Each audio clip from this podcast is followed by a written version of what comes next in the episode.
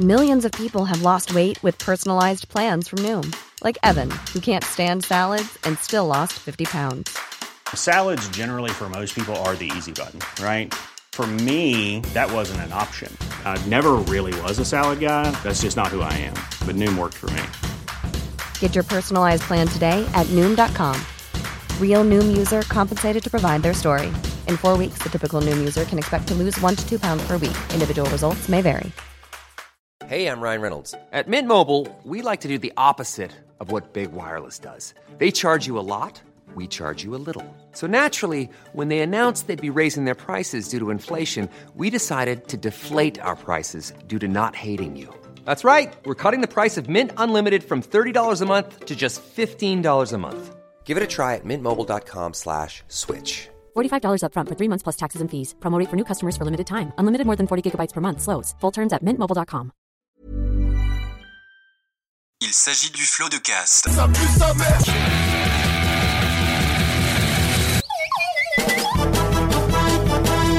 Florent Bernard, Bravo, Adrien Méniel, bravo, bravo.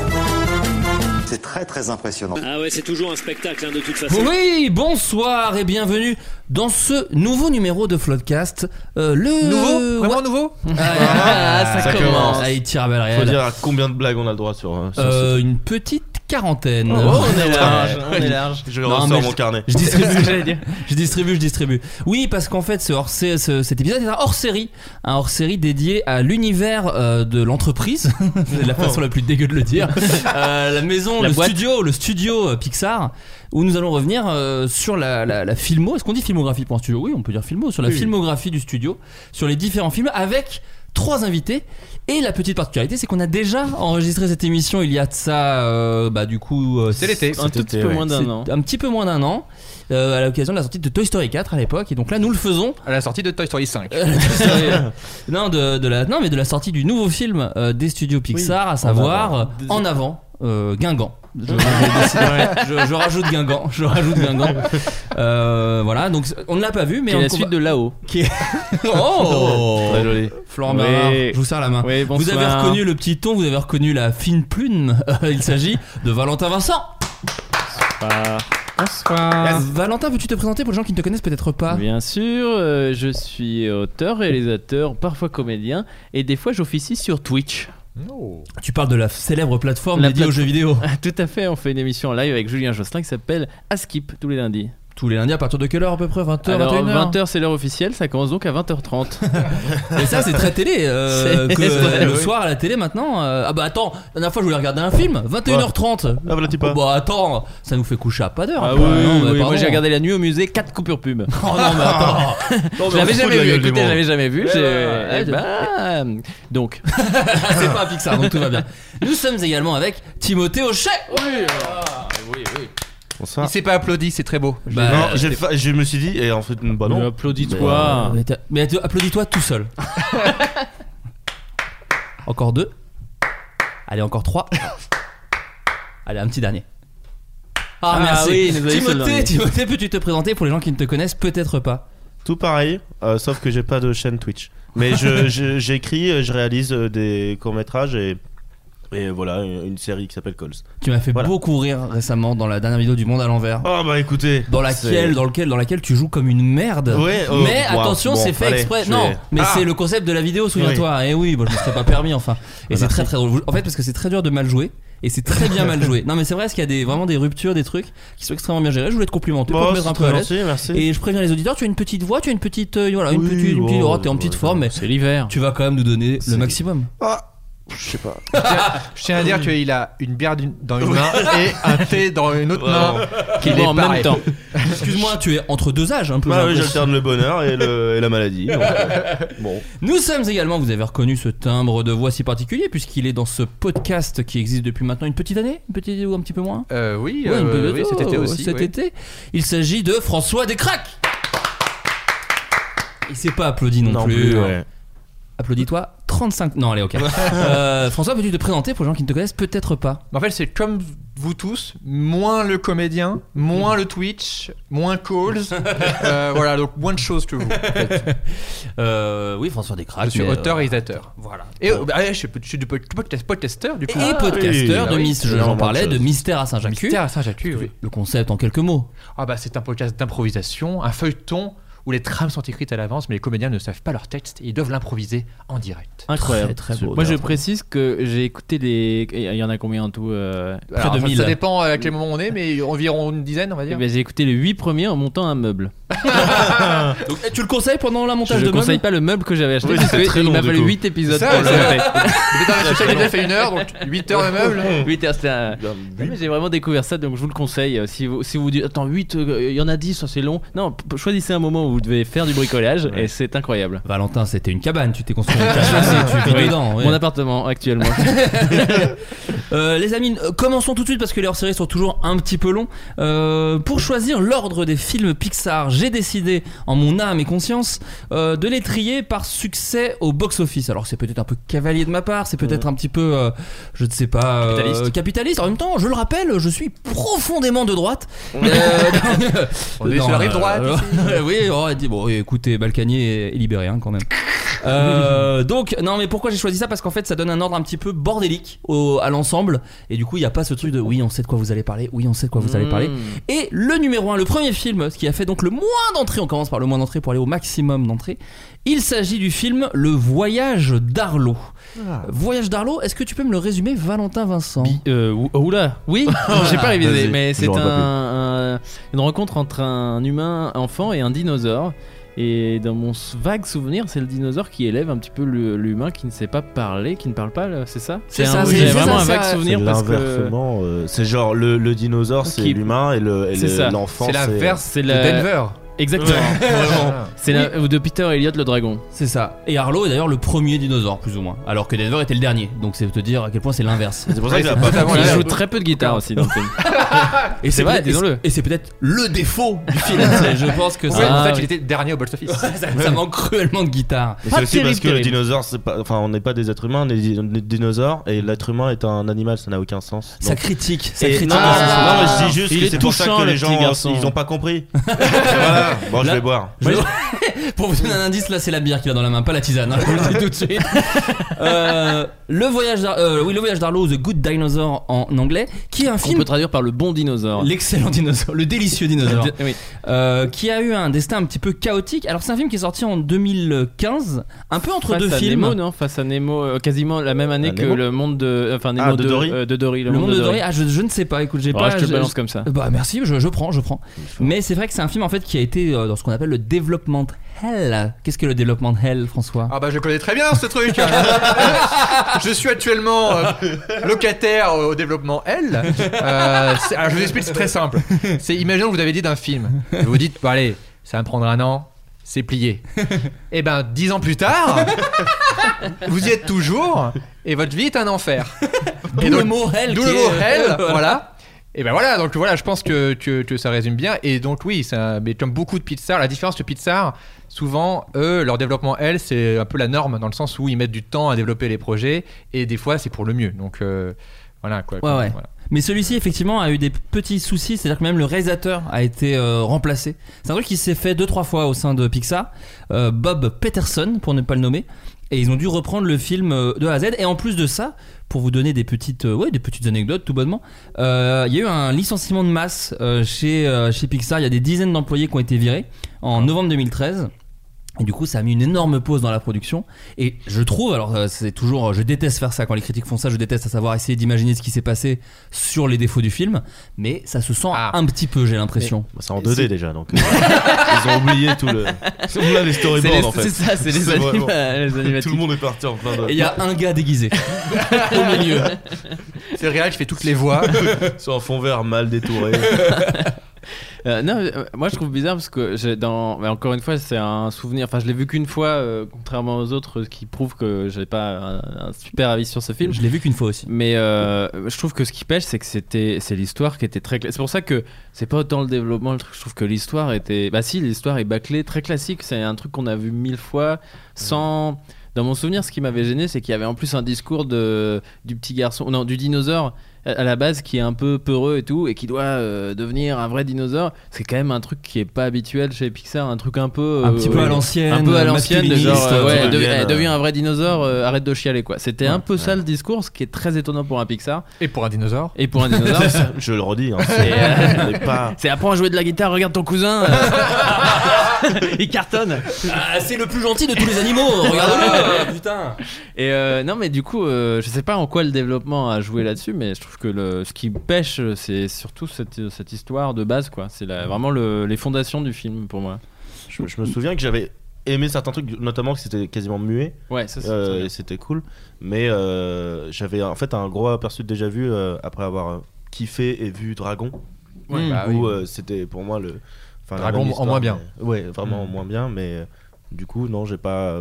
Enfin, la fin et tout ça, tout. Enfin, Moi j'ai un on peu tout pas, oublié, mais- hein, j'avoue en vrai. La fin mais- était un peu comme à chaque fois, il, il te chope un peu sur certains moments. Je sais que la- le, le petit gamin est très touchant à la fin, tout ça, mais. Ouais. euh, mais oui, oui, il y avait même les persos secondaires étaient très effacés, pas très intéressants. Moi, ce qui m'avait surpris, c'est euh, autant Pixar, souvent dans les films, euh, ils arrivent à me faire acheter l'univers en 5 minutes, assez vite. Et là, au début, je me souviens, ça va extrêmement vite. Alors en fait, les dinosaures, euh, ils se sont pas éteints parce qu'on voit la météorite passer à côté. Du coup, ils se sont. Et tu vois, et c'est un peu, je me souviens de l'exposition. Alors je l'ai pas vu parce que j'étais trop occupé à être au développement L. mais ça se passe dans un monde alternatif, c'est ça? Ouais, en fait, Ouais. en gros, le début du film, c'est tu vois la Terre, tu vois les dinosaures. Euh, des dinosaures assez euh, photoréalistes. non, mais parce que le héros est très cartoon, mais au début, tu vois un peu des dinosaures impressionnants. Et effectivement, la météorite passe à côté. C'est-à-dire que tu la vois dans le ciel, mais elle ne tombe pas sur la Terre. Donc en gros, ça te dit imaginons ce monde Ah. où les dinosaures ne se seraient pas pris la météorite dans la qui gueule. était dans le teaser, qui était un bon teaser pour le coup. Juste Mais cette tous les scène-là teasers de de, Pixar. genre, euh, la météorite qui passe est terminée. Mais ouais. du coup, c'est c'est dans, c'est pas dans le même monde pratiquement que Super Mario Bros. le film, dans lequel les dinosaures évoluent. Si, évoluent. mais c'est là où ils ont fait une connerie. C'est que c'est le même film. Pardon, mais du coup, en fait, tout ça, ça nique la théorie que tous les films Pixar sont dans le même monde. Si dans celui-là, les Ouais. dinosaures ont. Bah voilà. Super. Mais alors oui, alors pour, pour citer vite fait cette théorie, c'est une, c'est une théorie que plein de gens euh, euh, de- donnent, disent sur Internet, à savoir que tous les films Pixar seraient interconnectés parce qu'à chaque fois il y a des trucs qui sont placés dans tel film. Je me souviens dans Rebelle, genre, il y a, on, voit des, on voit une gravure de monstre. Oui, ouais. Dans Wally, on voit tel truc de tel film, machin et tout. C'est genre que là-bas, c'est des blagues d'animateurs. Oui, ouais, c'est ça. scred. ouais. Et euh, les gens disent, mais oui, c'est un indice. Alors qu'en fait, ils ont des, des assets, des props euh, en 3D qui disent, bon, bah, on a qu'à mettre une poupée Woody dans le fond, personne ne le verra. Ça. Et en fait, les gens, ils font des théories de ouf après. C'est- C'est c'est aussi ça, je trouve, la magie d'Internet. Oh, et du cinéma. Et du Ah, cinoche, c'est du cinoche. Euh, nous enchaînons avec un autre film, alors là beaucoup plus ancien, au tout tout tout début de Pixar. Il s'agit de Mille et une pattes. Qui aime bien Mille et une pattes autour de la table Ah, Pardon, alors j'ai- j'ai François. été très vocal. Ouais, mais en même temps, c'est c'est là où J'ai levé la main, ce qui est l'inverse de. C'est vrai. Mais j'ai vu, je me suis dit, il, a- il est perdant là-dessus. Il a Il pas a compris raté. euh, où il était. Le concept podcast, en fait, Bah, a- c'est là où je lui a l'ai pas échappé. eu, ouais. ouais. C'est un métier. Bah alors François, je te laisse, euh, je te laisse Ah, nous merde. parler un petit peu du film. Ah bah oui, bah, t'as ouvert ta Ah, gueule. hein. ouais, ouais. bien sûr. Ah. Euh, Mille et une pattes. Est-ce que tu peux nous en dire un peu plus? On va Et- peut-être pas résumer le film, on le connaît, mais. euh, Alors, non, mais ce qui est. Moi, ce que j'adore dans Mille et une pattes, c'est que déjà, c'est plus ou moins un remake d'un autre film, dans le sens où vraiment, c'est. euh, c'est Il y, a y plusieurs films qui ont la même intrigue, à savoir Three Amigos, euh, aussi La Route de Dorado, je dirais, et Galactic West, euh, qui sont des films de- d'imposteurs, en fait. Euh, donc, Ah oui, c'est pas fait par des imposteurs. Non, des films faits par des connards qui, voilà. euh, Non, non, c'est non, le, héros est un imposteur. Le héros est un imposteur, Et mais tu surtout. crois aussi. Comment Ah non, c'est pas un imposteur. Non, et tu crois, il est élu par la démocratie, mon pote. Ouais. Et surtout, c'est des films où le, le héros est un imposteur et des fois, alors là, ce qui est marrant dans une pattes, c'est qu'il est même pas conscient d'être un imposteur avant que ce soit trop tard, puisqu'il engage, on va dire, des- il engage un- des insectes. euh, oh là là, putain, faut que je recommence depuis le début en fait. bon, bah en fait, il y a Kevin Spacey euh, qui est une sauterelle et qui vole le riz des, des, des, des fourmis qui sont Ouais. bleues dans celui-là. Ouais. Pourquoi? Pour les différencier de, De fourmis. fourmis. on y reviendra, on y reviendra. C'est vraiment Euh, Kevin Spacey? Ouais. C'est Kevin Ça, Spacey. il a euh, vraiment un bon nombre de casseroles au cul, hein, Kevin Spacey. Ouais. déjà. Alors, non, c'est un bon film. Celui-là, ok. Ouais, mais bon, déjà, déjà à l'époque, il avait volé euh, le riz des fourmis. on- Personne n'en oui, parlait à l'époque. mais oui, mais- voilà. Et du coup, euh, y a, là, euh, je trouve que l'histoire, elle est imbattable niveau structure, niveau narration, puisque t'as une fourmi, le, le- le- héros s'appelle Tic, je crois. Tilt, ouais. Et en gros, c'est un peu le, héros, euh, le, un, peu, un peu lourdingue, un peu, euh, euh, on va dire, gaffeur, qui, qui, fout- qui met tout le, temps dans la- tout, tout le monde dans la merde. Et tout, il l'envoie en mission, en, en fausse mission, dire oui, trouve-nous des héros pour nous sauver. Et il pense qu'il qu'il va pas y arriver. Et euh, Tilt va dans un cirque et il, est, il sait pas que c'est un cirque. Et il voit d'autres insectes faire des numéros de ouf. Et il se dit ah mais c'est des héros. Du coup j'ai besoin d'eux. Et les mecs, ils engagent donc le cirque, persuadés que eux ils sont des artistes qui ont, ont été engagés par un producteur pour, pour faire du cirque. Ouais. Et du coup ils sont engagés pour sauver euh, la fourmilière. Et là euh, quiproquo, Quiproquo. euh, voilà. Mais tous les quiproquos tiennent, ce qui est fou. Mais oui, Pour et- un film pour enfants, où des fois, quand t'es un adulte, tu te dis, oui, bon, ok. mais non, là, euh, ce qui est fou, c'est que tout tient parfaitement. tout tient et les héros se dévoilent et les, euh, la vérité éclate au fur et à mesure et tout. Enfin bref, tout est très bien amené et la fin tient très bien la route sur comment ça, ça- ça se résout, tout ça. Très impressionnante la Et fin. non, non, franchement, et puis il y a plein de personnages secondaires très drôles. Oui. c'est un film très riche. Ouais. C'était leur deuxième à l'époque. Et ils ont réussi à faire un truc vraiment très très euh, ambitieux à l'époque. euh, voilà. C'était très beau pour l'époque, Mm. très compliqué en plus d'animer euh, les, les- les insectes et tout. Enfin, c'était. Oui, me surtout, souviens- il y a moi, j'ai- milliards de fourmis, Ouais, des fois, ça, il y avait moi, des j'ai- mouvements. J'ai souvenir euh, du coup aux jeunes d'être vraiment marqués par l'univers du film, de vouloir absolument jouer aux jeux vidéo du film. Ah, Qui et, euh, et tu parlais de Fourmise, c'est vrai qu'à juste en face il y avait Fourmise. euh, et c'est marrant parce que à l'époque, je pense que euh, j'ai eu mon- mon- le petit moment où comme Fourmise il faisait un peu plus adulte avec. euh, C'était non, euh, Fourmise euh, c'est mieux. Et, Bah, il y avait Woody Allen, pattes, pareil, hein, quelqu'un qui a. Y a des belles casseroles. Et, euh, T'imagines les de Grimace, On a Woody Allen. Woody- Eh ben nous on a Kevin Spacey. Qu'est-ce que vous allez faire Cette conversation avec le recul. Voilà. Et c'est Oh, John bah, Lasseter derrière tout ça.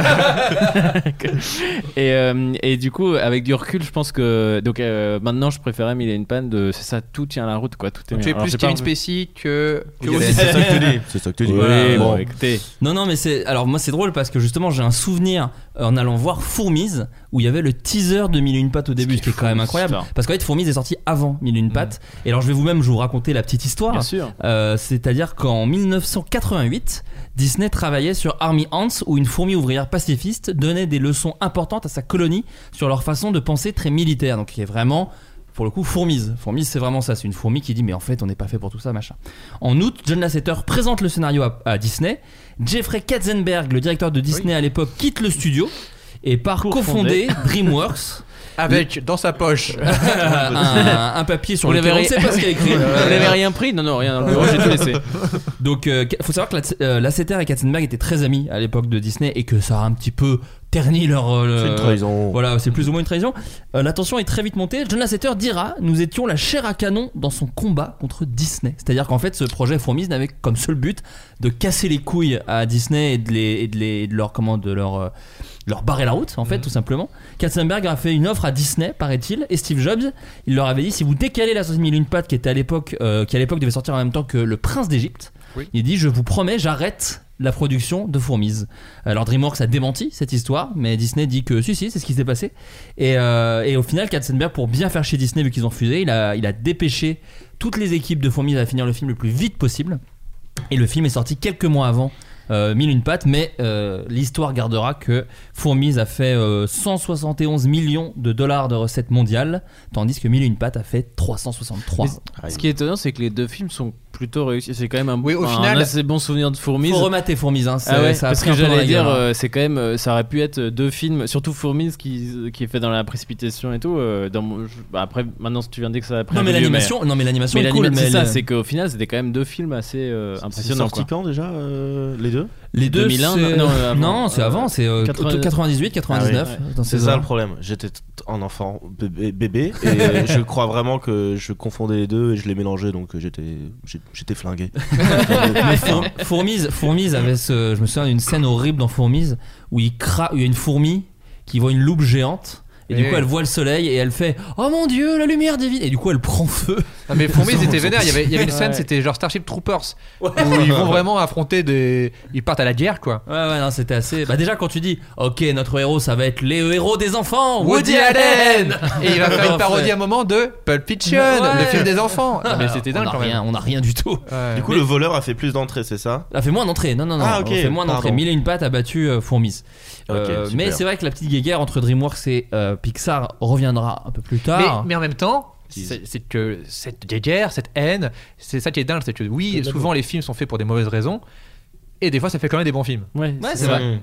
C'est vrai, c'est vrai. Le troisième, le troisième film, alors lui, là, on est sur du très très culte, puisqu'il s'agit de Toy Story. Toy Story 1, donc le premier film. Ah, je Oh, la connais pas, je la connais pas bien. Il n'y avait même pas le bon air. Non, non, non. Euh, Toy Story, j'ai mis en fond sonore, vous ne l'entendez pas, mais une petite chanson de Charlie Les Couture, Étrange Bazar, ma chanson Ah, préférée. moi. Ah non. Hein C'est- Non, c'est ça qui fait Étrange Bazar C'est bizarre, Mais c'est une chanson du film. Ouais, c'est une chanson Non, du non, film. c'est une chanson. je sais qu'il a fait la chanson. Après, c'est euh, la grande Sophie, mais vraiment. Tu l'as sorti d'un chapeau La grande chose. géant, putain. Donc là, elle est en fond actuellement pendant qu'on parle. Pendant qu'on parle, oui, vous avez pas les D'accord. casques, on Donc le il faut- saura. Si on chante, ça devient un enfer. Non, non, t'inquiète, justement, je, je gère mes niveaux. Je suis, euh, les, Super. les- les auditeurs de podcast le savent, ce sont des émissions savamment mixées. Euh, Toy Story 1, donc le premier film des studios Pixar, le premier film d'animation généré par euh, euh, entièrement généré par ordinateur, euh, entièrement créé. Toi, euh, Timothée Hochet, on t'a pas trop entendu depuis le début de l'émission. Alors là, tu étais vraiment bébé quand il est sorti, mais tu, J'étais tu- bébé. tu- tu as bien rattrapé Toy Story quand même. Oui, j'ai bien rattrapé. Est-ce Oui, que, non. tu- est-ce que tu apprécies ce film? Bien sûr, bien sûr. Mais c'est- c'était un, un- enfin c'était un, un fantasme et un, et un rêve quand on était gosse. Enfin moi, en tout cas, je, je- du coup, je, je commençais à parano sur mes jouets, quoi. Ouais, bien sûr. mais je pense que beaucoup de personnes ont fait ça de, de pas parano, mais de vouloir, en tout cas, avoir un ami. Et d'un coup, euh, ça te met dans une ambiance et ça te, ça te met dans un truc où t'as vraiment juste envie d'avoir plein de, plein de jouets, plein de ça. C'est l'enfer des parents, j'imagine. Euh, parce que du coup, à chaque fois, tu veux acheter plein de trucs. C'est là où ils sont vraiment malins. Mais tu sais que Mais- justement, alors pour rebondir sur ce que tu dis, ce qui est très très drôle, c'est que en fait Disney ne croyait pas du tout en Pixar. Euh, J'ai lu un livre qui s'appelle La machine à rêve. Est-ce que c'est ça? Tout à fait, La mon cher machine à rêve, euh, qui en gros qui est euh, Qui- plus ou moins écrit par le comptable de C'est Pixar. ça, qui du coup, à la moitié du livre, c'est euh, comment ils vont rentrer en bourse. Et, C'est ça. et Donc, après, c'est ouais, ouais. intéressant. Voilà, bon, ouais. si ça, ça vous intéresse. euh, C'est des tableaux Excel pendant 100 pages. et après. Non, non, en vrai, c'est très Non mais en, intéressant. en l'occurrence même dans les histoires d'argent et de bourse du coup ça te dit un peu comment Ouais. fonctionne la société c'est assez intéressant. Mais euh, mais dans c'est dans ce livre où tu apprends que Disney ne croyait pas du tout en Toy Story euh, parce que à l'époque c'était Pocahontas je crois ou Hercule enfin ils étaient surtout sur ceux-là qui étaient par les mêmes équipes qui avaient fait les Aladdin les petites sirènes donc si tu veux ils étaient un peu dans leur dans leur truc qui fonctionne. Et, euh, et Toy Story en fait ils croyaient tellement pas qu'ils n'avaient pas lancé des gammes de jouets ce qui est quand même aberrant ce que Pixar n'arrêtait pas de le répéter qui ressemblait au perso du film. C'est à dire que tu avais des petites figurines Woody mais qu'ils n'avaient pas du tout fait le Woody comme le Ah Woody ouais. du film ce qui aurait fait vraiment ce qui depuis se vend euh, dans, Oui. dans Ouais, vraiment. tous les apparts de Mais ça, t'as un buzz ça, c'est éclair qu'on les, ouais. a, on les a tous achetés. On les a euh, achetés quand ils sont sortis, quoi. À 20 ans, en faisant C'est ah, ça. enfin 70 balles au Disney Store Exactement. Ils sont tous trop gentils au Disney Store. La dernière fois, j'étais au Disney Store. Ils sont vraiment, tu sais, c'est les euh, euh, Team Disneyland, quoi. Ils font Ouais. bonjour monsieur. Est-ce que vous voulez un sac Toy Story 4 Je fais, Oui. écoute. euh, Mais parce qu'il y a J'ai- des gens qui les surveillent et si Oui, tu c'est fais ce pas que ça, j'allais tu dire. ah, tu meurs vois, tu après. dis, Moi, ça me écoute, ferait peur. euh, écoutez, j'ai 30 ans, mais euh, je vais plutôt vous prendre le Wally. Euh, je le trouve, c'est, c'est plus mon film préféré.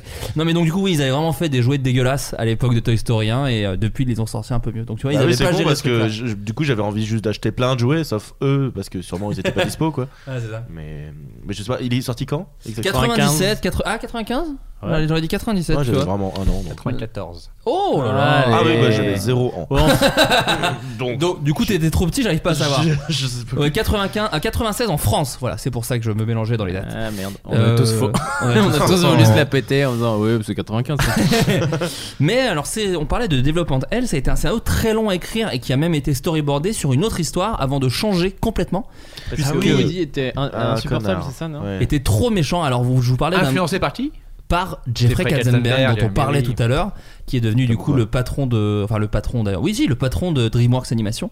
Mais alors remettons aussi les choses à leur place, qui est, qui est, qui est quand même aussi euh, euh, bah, responsable ou euh, comment dire félicité pour avoir aidé à donner un nouveau souffle à Disney dans les années 90 Complètement. et euh, c'était un peu lui euh, enfin on lui, attribue en fait euh, avec Robin Williams dans Aladdin d'avoir mis des trucs un peu pop culture dans les Disney, d'avoir mis des petites refs euh, pour les adultes et d'avoir fait du coup cette nouvelle génération avec Aladdin, euh, le roi lion, la petite sirène, tout ça, des, des- des nouveaux Disney. Et ça, c'est dans un documentaire euh, très intéressant qui s'appelle Waiting Sleeping Beauty. Qui Super parle documentaire. De cette transition de Disney au moment où ils étaient au plus bas. Juste avant- ça, ça se passe entre La Belle et la Bête, je crois, ouais. euh, la petite sirène, Aladdin, le roi lion.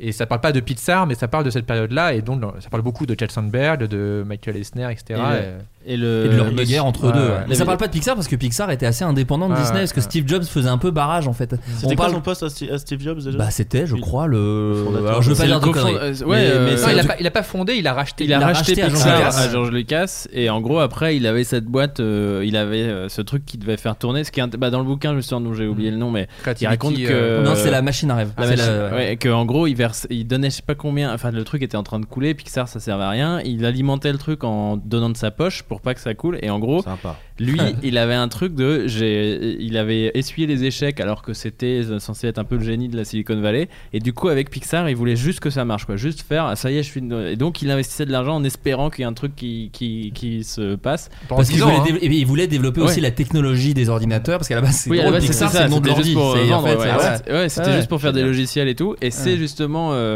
Euh, alors je sais plus avec avec Ed Catmull qui est le, le cofondateur de Pixar mais en gros ils se sont dit non en fait on va se concentrer sur euh, faire des films alors qu'avant ils faisaient des pubs ils faisaient euh, bah, Ouais. ils vendaient des logiciels des médicale, écoles de l'imagerie médicale Ouais. et tout et ils ont tout enlevé pour se concentrer juste sur faire un film et ils ont dit là-dessus on va pouvoir euh, potentiellement soit gagner euh, énormément d'argent soit bon bah on Couler on arrête, quoi. mais au mais moins, au moins c'est- fini on arrête de faire n'importe quoi ça. Mais donc oui, pour, pour vous parler de loin, parce qu'à la base, effectivement, Woody devait être très méchant. C'était une marionnette, euh, donc un truc assez terrifiant. Un il y a pantin, des, ouais. un pantin. ouais, il y a des, il y a des images hein, qui existent sur Internet si vous si vous cherchez. Il y a même des, des, des trucs animés.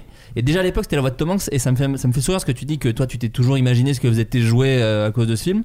euh, Ouais. Quand t'avais le dos tourné, c'est la raison pour laquelle Tom Hanks l'a fait. Parce qu'il faut remettre dans son contexte, 95, Tom Hanks, c'est une giga rosta, c'est-à-dire que c'est après Philadelphia et euh, Forrest Gump. Mais il a accepté de le faire parce qu'en fait, il- genre quand il a lu ça, il fait putain, c'est ouf, c'est le truc que je me dis depuis que je suis tout petit parce que c'est une idée ultra universelle, quoi. Bon, bref. Et à l'époque, ouais, Buzz était un petit, un tout petit jouet, euh, Woody était énorme, donc il jouait avec les dimensions des trucs. Et ils ont changé le scénario maintes et maintes fois. John Lasseter l'a beaucoup repris. Il y a Josh Whedon aussi. Josh Whedon, ouais. Oui, a- Josh Whedon qui était En fait, c'est- le seul qui est crédité, c'est marrant. Enfin, alors qu'il y a eu souvent dans les Pixar ou comme dans beaucoup de films hollywoodiens, il y a plein de scénaristes qui passent. Et après, l'arbitre, le fait de- d'arbitrer sur qui a écrit, c'est très compliqué et tout. Bah, ils ont des guildes aux États-Unis, des trucs. ouais, euh, C'est très précis. Et au final, je crois que c'est le seul crédité, alors qu'il est arrivé en cours de route. euh, Complètement, complètement. Il a repris en fait le, le scénario. Et, même aujourd'hui, on sait pas trop en fait ce qu'il a fait sur le script en, en- en lui-même. Euh, pour le scénario du film, Lasseter dit s'être inspiré de trois films L'arme fatale, 48 heures et Midnight Run. Donc des ils sont films pour enfants, mais Non, mais en gros, c'est des films de buddy movie où ils se ouais. détestent au début, ils deviennent potes pendant et à la fin ils sont meilleurs amis du monde. Je vous ai spoilé l'arme fatale. J'espère que vous m'en voulez pas. Et Toy Story aussi merde Euh, donc voilà, donc oui, fil- film quand même culte, s'il en est. Mais c'est vrai Bah, que c'est c'est- et c'est-à-dire qui que- vieillit pas je trouve moi. Ah ouais? Ah, Je l'ai pas revu moi. Non, moi je l'ai pas revu Euh, je l'ai pas revu quand- euh, pour le 4, mais quand le Toy Story 3 est sorti, j'avais regardé euh, de nouveau le 1 et le 2 que j'avais pas vu depuis que j'étais enfant. Et je m'étais à ce moment-là rendu compte de la double lecture euh, que tu as dans tous les Pixar. De, bah, quand tu es adulte et enfant, tu les vois pas de la même manière. Et surtout, je m'étais dit, ça, l'histoire, elle est, elle, des deux hein, films, mais on parlera du 2 plus tard, mais elle tient vraiment la route, tout marche bien. Alors. L'animation, euh, les humains, les humains, ils savaient pas les Ouais, faire les et humains, c'est immonde. Oui, ils ont Mais, un peu pas euh, d'âme. Ouais. mais du coup, euh, c'est pour ça que c'est l'intelligence qu'ils ont eue. Pareil pour Fourmise, c'est de pas faire des humains parce qu'ils se sont Mm. tout de suite rendus compte. Fourmise, je pense qu'il n'y a pas un seul humain ou peut-être un pied. Euh, mille et une pattes souviens- Euh, mille et une pattes. Ouais, non, il n'y a pas d'humain. Ouais, c'est ça. Et tu vois, là, dans Toy Story, il y en a un, ils se sont rendus compte que c'était immonde. Enfin, deux avec Sid. Et, euh, et du coup, non, moi, je trouve que ça a pas du tout vieilli. ouais. Et ça, quand tu vois quand même les comparaisons Toy Story 1 au 4, euh, euh, il y a pas mal de comparaisons qui étaient faites là quand il est sorti. tu fais quand même ah oui quand même. Une évolution d'ordinateur, ouais. Ah Ouais. enfin c'est tout à fait normal. Sinon, ce serait vraiment dommage. les seuls qui non, on fait les mêmes. On a un logiciel qui marche très bien. Non, mais c'est vrai que. Mais d'ailleurs, euh, le méchant de Toy Story 1, Sid, quand tu le revois aujourd'hui, tu te dis, il prend très cher pour. Enfin, je veux dire, c'est joue juste vraiment un avec enfant. ses jouets, ouais. C'est un enfant. hein. Le max qu'il fait, c'est faire péter une. Et quelle créativité cet enfant, Et- quand et- même. et surtout- il construit ses a jouets avec fait. des merdes. Et surtout, après, il continue euh, de, de le bolosser, puisque dans le numéro 4, je crois, on le voit, il est éboueur. Ouais. Ah ouais, j'ai pas vu ça. Ah, c'est Ouais, trop ouais, drôle. On le voit, et c'est- ou alors, dans le 3 C'est dans le dans le 4. 3, je crois. Dans le qu'il est 3, éboueur, on voit ouais. les éboueurs, c'est Sid. Oh l'enfer. Voilà. Oh non. Donc, ouais, Et dans le 4, non, il y est pas parce qu'il s'est suicidé. si tu C'est lui qui zoomes- crame dans le 3 Si tu zoomes dans l'image, il est pendu à un arbre. Voilà, directement. Vous fait perdre des fourmis. bon. Tout est lié dans l'univers. Mais avant de parler de Toy Story 2, 3 ou 4, on va parler d'une suite délicieuse puisqu'il s'agit de Cars 3. Donc, Ah. alors, mais c'est pas Ah. le pire Cars 3. Ah, en mais c'est fait. non, pas le pire. Cars Ça 3, aurait dû être le 2, voilà, tout simplement. Ça aurait dû Alors, être le deux. Moi qui n'ai pas vu le 2, pour moi c'était le 2. Ouais, Bah, c'est ça. Moi qui ai vu le 2, pour moi c'est le 2. Alors Cars 3, ce qui a ce truc, alors tu parlais, c'est rigolo sur, euh, sur le voyage d'Arlo, genre ah le teaser nous avait envoyé du rêve. Cars 3, il y avait vraiment ce Ouais. truc là aussi, puisque Cars 3 c'était juste le crash Oui, de la dingue. voiture de Flash McQueen un ralenti. énorme drame. En Et surtout qu'on voyait pas les, les, les voitures en mode euh, avec les yeux, en Ouais, mode c'est cartoon. Ouais. assez réaliste, ouais. Du coup, tu te dis, réaliste. tu pouvais ne pas savoir que c'est un Pixar en fait. Exactement, et le- là c'est vrai qu'à ce- celui-là on a assez un stade, un stade pardon, de photoréalisme Ouais, qui est quand même assez impressionnant. Euh, Cars 3 c'est pas un chef-d'œuvre, mais je trouve quand même qu'il y a des choses euh, ultra intéressantes. Bon déjà visuellement, il y a des scènes que je trouve euh, incroyables. Je pense à la scène de comment de, de avec le bus. L'espèce de truc à la Mad Max où ils font une espèce de guerre, euh, de guerre euh, avec ouais c'est le bus et je sais pas Ouais, comment il s'appelle le bus euh, où il se crache la gueule euh, dans machin. La reine là, ouais. Ouais, c'est ça, ça c'est j'adore cette scène. Et euh, à côté de ça, il y a enfin je trouve l'intrigue de euh, je, je suis un maître Jedi et j'ai un apprenti Ouais. assez intéressante. Voilà, Euh, bah, de laisser la place. Plus euh, réussi que dans certains films avec des Jedi en ce moment. Ah, il, il tire à balles réelles, c'est Valentin Vincent. mais, mais surtout que dans le 3, c'était une surprise. parce que C'est pas l'intrigue. On le, on le film, on te le vend pas comme étant un film de transmission, on te le vend comme un film de comeback. Et, ou avec un gars qui euh, a réussi pendant longtemps, a un accident, et il se dit bon, ok, faut que je revienne, faut que je sois le numéro 1 comme avant. Mais c'est un peu un Rocky, genre Voilà. il se prend une branlée au début et du coup il dit ok faut que je gagne. Et, et en fait, la surprise, c'est que c'est un film sur la transmission, sur l'héritage, sur comment bah, prendre sa retraite.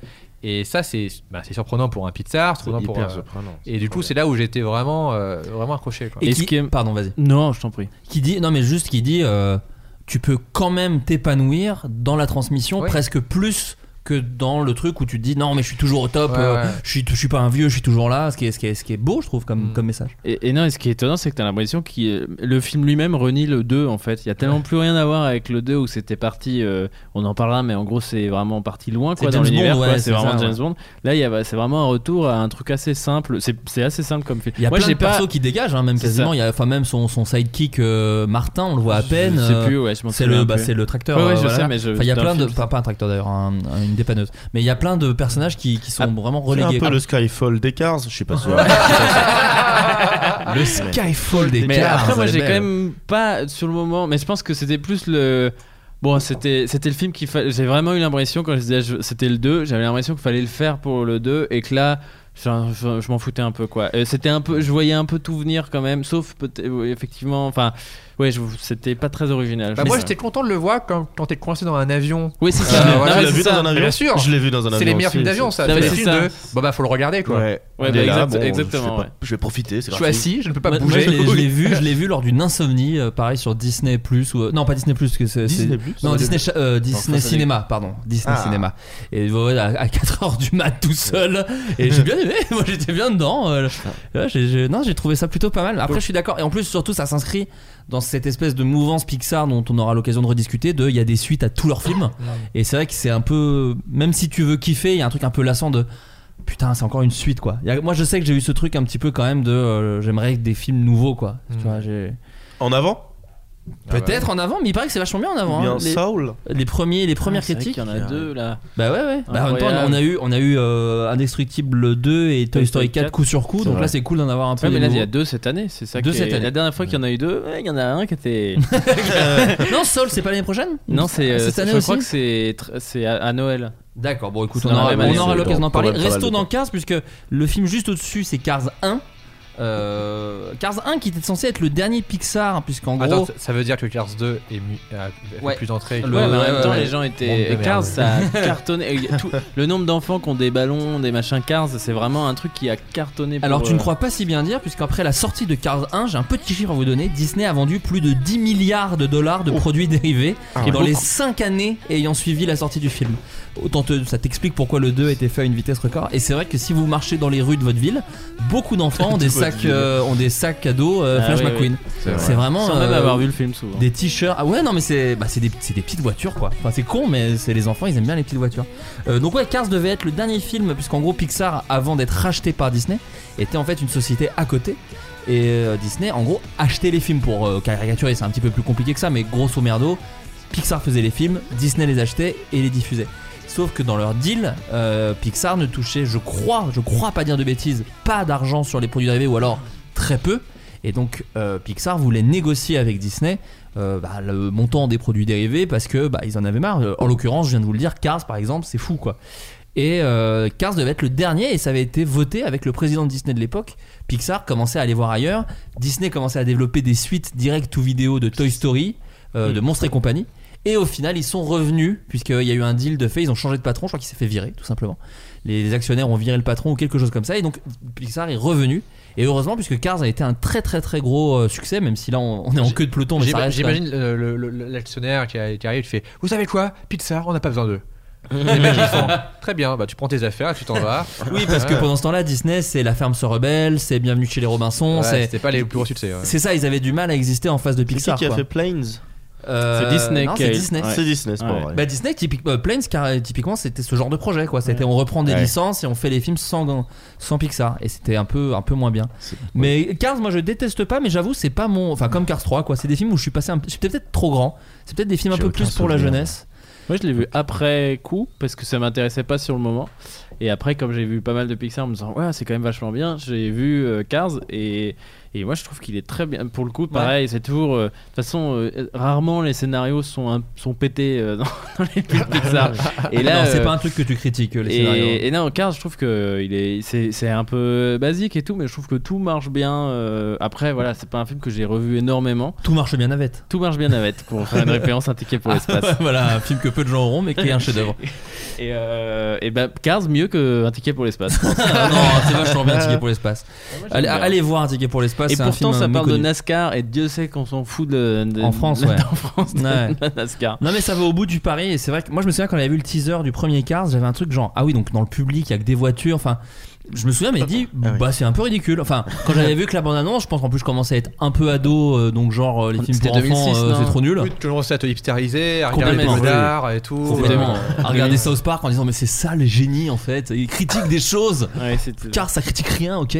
Mais euh, mais non mais c'est mais force est- force est de constater qu'en vrai c'est c'est très très cool. Et puis ça a touché une génération entière de gamins. C'est à dire que vraiment et c'est pour ça que je pense qu'ils en ont fait trois.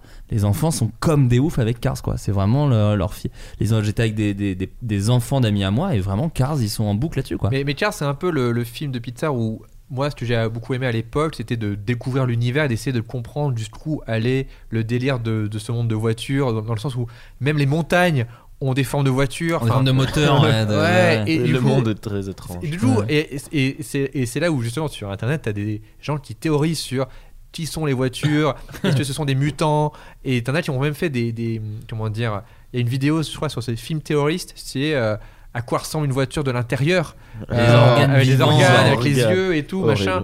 Et où sont les humains. Euh, Est-ce que les, les voitures mangeaient les humains et, et en fait, c'est fascinant quand tu vas là-dedans. C'est horrible en fait, c'est un film d'horreur en fait. Oui. Ouais, directement J'ai vu Flash McQueen en vrai euh, à Disneyland, figurez-vous. Alors, à quoi il ressemble il est pas ouf. hein. Il est pas ouf. Surtout qu'il fait pas des cascades de ouf. Il tire, prétentieux, euh, prétentieux. Il est très prétentieux. c'est- il dit, c'est- Ah, c'est moi le meilleur. Mais c'est quoi physiquement c'est une voiture C'est une vraie voiture dans Moteur Action, là, le, le- le spectacle. le spectacle Action. de cascade de Rémi Julienne François, Ah. tu sais que ça n'existe pas. hein, Non, mais- je, je voulais prendre mon billet pour le rencontrer, mais non mais, non, mais, je- non, mais parce que je me suis vraiment dit, C'est une vraie bagnole. mais il, il, il parade Et- pas. Non, non, il non. marche pas dans le parc avec les. Non. Il prend il des photos des Non, enfants. c'est il, vrai. il cartonne des mômes Ah, il y a eu il y a eu un il y a eu un drame à Disney grave. il a écrasé trois faut gosses faire vraiment attention. C'est Non, non, des dérapages à- au milieu et ça fait un bordel. À Moteur Action, en fait, c'était un spectacle de cascade qui Ah n'existe c'est un plus, spectacle, je crois. c'est un spectacle de cascade. Oui, et à une simule un époque, vieux tournage horrible. c'est ça. Et à une époque, il y avait même la coccinelle avant qu'il y ait Cars.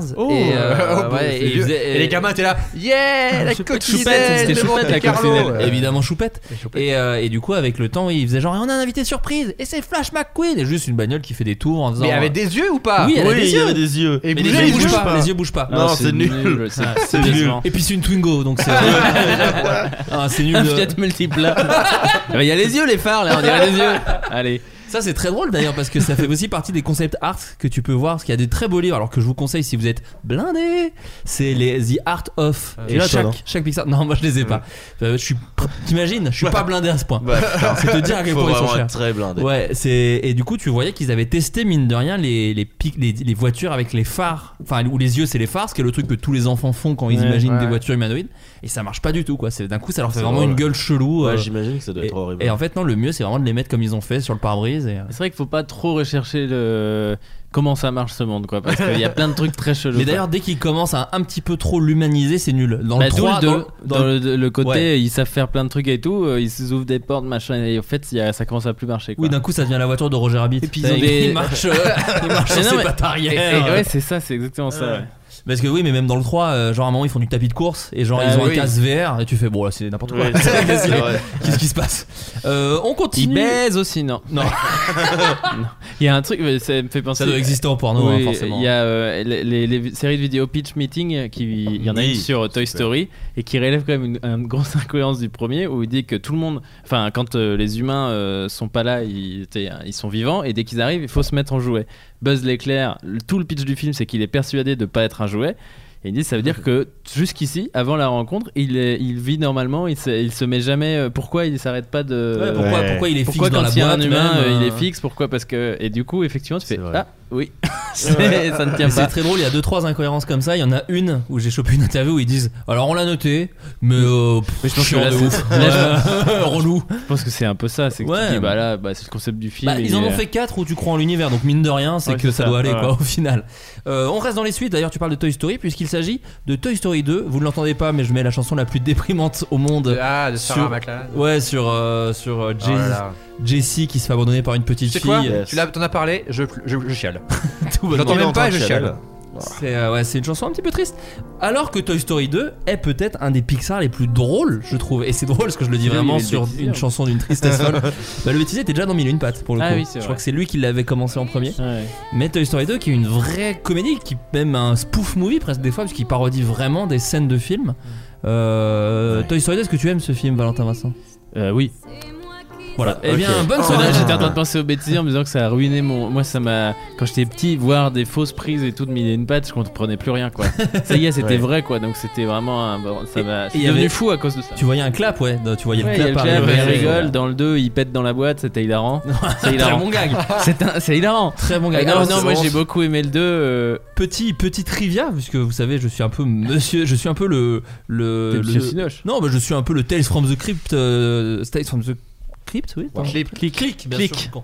From the Click de ce podcast Euh, sachez que dans cette séquence post générique du bêtisier et ben écoute pour Disney Plus il y a eu un petit editing puisque parmi les séquences il y avait Ah oui. Papy Pépite qui disait à des Ah actrices oui, dans des- une boîte ah. Eh, dis donc tu veux jouer dans Toy Ouais, ah, ouais, c'est ça qui disait dis donc toi, tu veux jouer dans tu veux jouer dans Toy Story 3 bah Ouais. viens dans ma loge euh, machin et tout et vu que John Lasseter a été accusé d'agression sexuelle sur des femmes euh, du coup Disney s'est dit peut-être on va enlever cette séquence Voilà. Est-ce que le fait bah, d'avoir pas bête. d'avoir lâché cette information sur John Lasseter va pas pourrir tout le reste du podcast ouais non mais bon Et Mais- tous mais- nos souvenirs maintenant sont pas gâchés.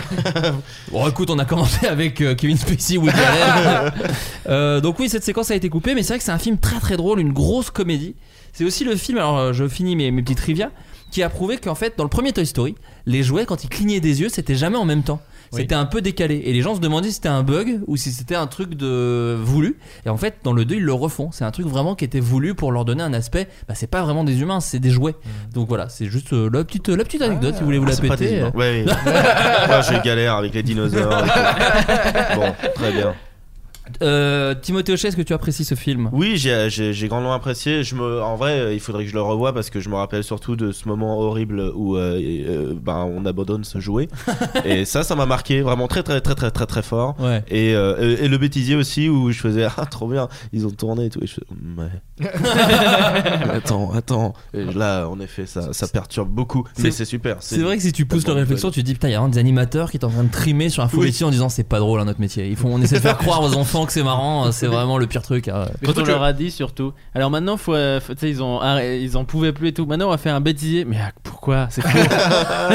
Alors surtout que, alors voilà, tu me relances parce que c'est un film qui a été fait dans l'urgence la plus totale, justement parce que euh, Disney voulait faire un 2 direct ou vidéo et John Lasseter avait dit bon moi je viens d'enchaîner Toy Story 1 et euh, Mille et une pattes, je suis claqué, je pars en vacances avec ma meuf. Et dans l'avion qui l'amène tranquillement euh, à ses petites vacances, le John Lasseter lit le scénario de Toy Story 2 et se dit que c'est Et infâme. vomit. Ouais, il dit c'est horrible. Donc en fait il a écourté ses vacances et avec toute son équipe Il ont- parachute, Et il est revenu au, bou- au- au bureau. Allez, je m'en vais Et en fait, ils ont retaffé tout Toy Story 2 en seulement 9 mois avant la sortie du film.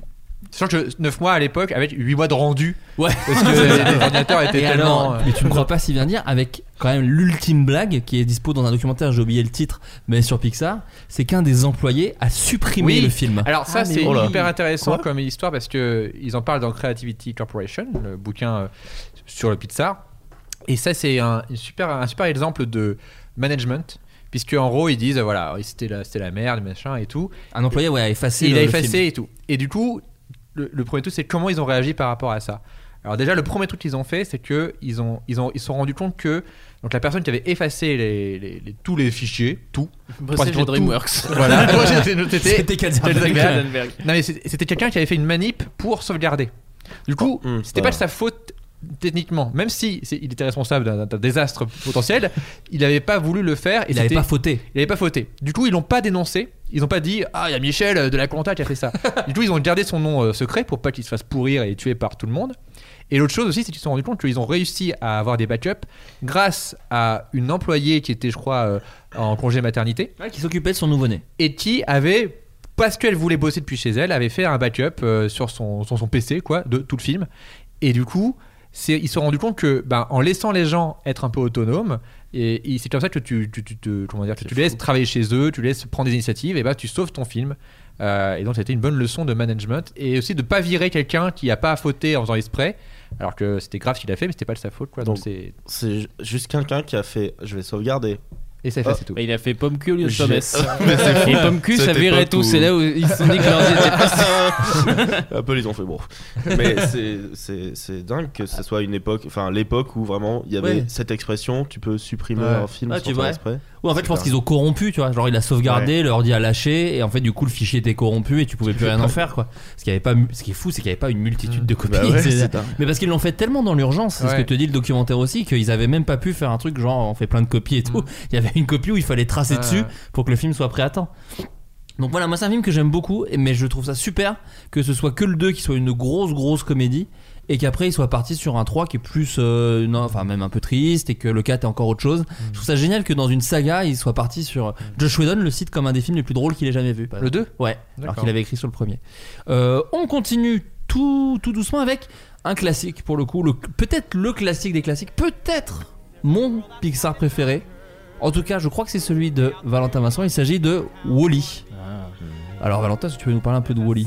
Bah, c'est un film parfait.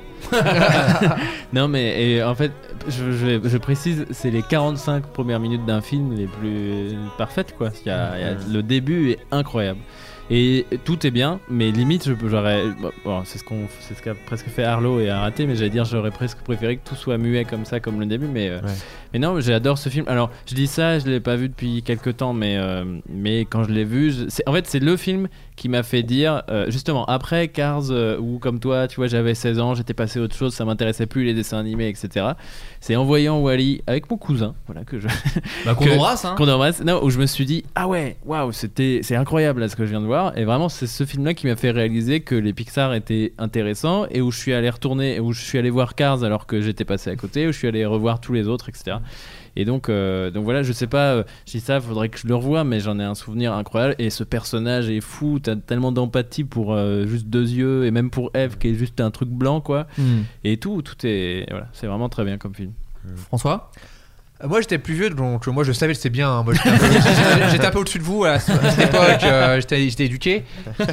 Euh, et non non j'ai, adoré. euh, c'est c'est un film de SF et en même temps tout le monde peut le regarder sans avoir être fan de SF. Le- les 45 premières minutes il n'y a pas un, un dialogue. Après, c'est un film qui est très étrange dans, dans, sur beaucoup de trucs. C'est que c'est un film qui commence où les humains sont filmés par des comédiens. Donc on voit dans des Ah pubs oui, un vrai.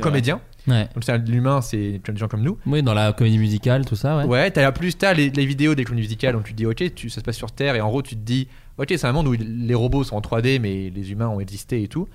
Puis après à la fin t'as des humains en bibendum euh, en qui est 3D. un drôle de choix quand même. Qui est, un- qui est- qui est hyper. En fait, c'est pour ça que le film est tellement. Moi, j'aime beaucoup le film, mais le film, les 45 premières minutes sont tellement bien C'est que les gens ont oublié Mmh. la deuxième partie qui est entre guillemets plus classique, Ouais, qui est moins, euh, qui est un peu en dessous, mais qui reste très bien, Qui est moins spectaculaire. moins dirons. spectaculaire et Ouais. moins original. Mais c'est parce que le, le, le début est tellement incroyable que les gens ils se disent ouais je me rappelle de Wally ça se passe sur Terre. Je fais, non non ça se passe sur Terre au début. Le film se passe dans un vaisseau spatial Ouais. avec des, des mecs euh, dans des vaisse- dans des euh, fauteuils roulants euh, volants Ouais, Il y a là. un méchant et tout Il y ça. a un méchant et tout. que- Et les gens oublient- un robot qui est vraiment le méchant Ouais. de 2001. mais Et C'est très c'est c'est bizarre. fou hein, comment d'ailleurs. les gens ne, ne se souviennent pas du tout de ces. Enfin, pas du tout, moins de ces personnages-là, alors que pourtant ils sont importants. Ouais. Ils se souviennent vraiment de Wally tout seul sur Terre. Mais j'en parlais ça avec un pote, on dirait qu'ils ont. Enfin, la sensation que j'avais, moi, parce qu'au début, moi, je me souviens d'avoir été très désarçonné par. euh, Enfin, en plus, pareil, j'étais tellement conquis par les 40 premières minutes. Mais surtout qu'ils l'ont caché dans les bandes annonces. Ouais, ils n'en parlaient pas. pas du tout. Et c'est vrai que ce truc arrive tout de suite. Et du coup, avec beaucoup de comédie liée Ouais. à ça, puisque Ouais. quand ils tombent, ils font boing boing, tu vois. Il y, a- y des réparties entre le robot et le capitaine, ça s'envoie des vannes et tout. Et d'un coup, on est plus dans un truc. Et, et- et je me souviens, mais dit putain, c'est. c'est- J'ai l'impression qu'ils veulent foutre toute la SF. Euh, tout, tout- enfin, genre, ils veulent faire le film somme de la SF. Ouais. C'est-à-dire qu'ils ont fait les robots, euh, l'espace, tout ça. Et maintenant, faut dire, bon, alors, faut faire maintenant la société un peu. euh, le Black Mirror, quoi. tu Ouais, vois, faut faire la version un peu euh, pétée de la société actuelle.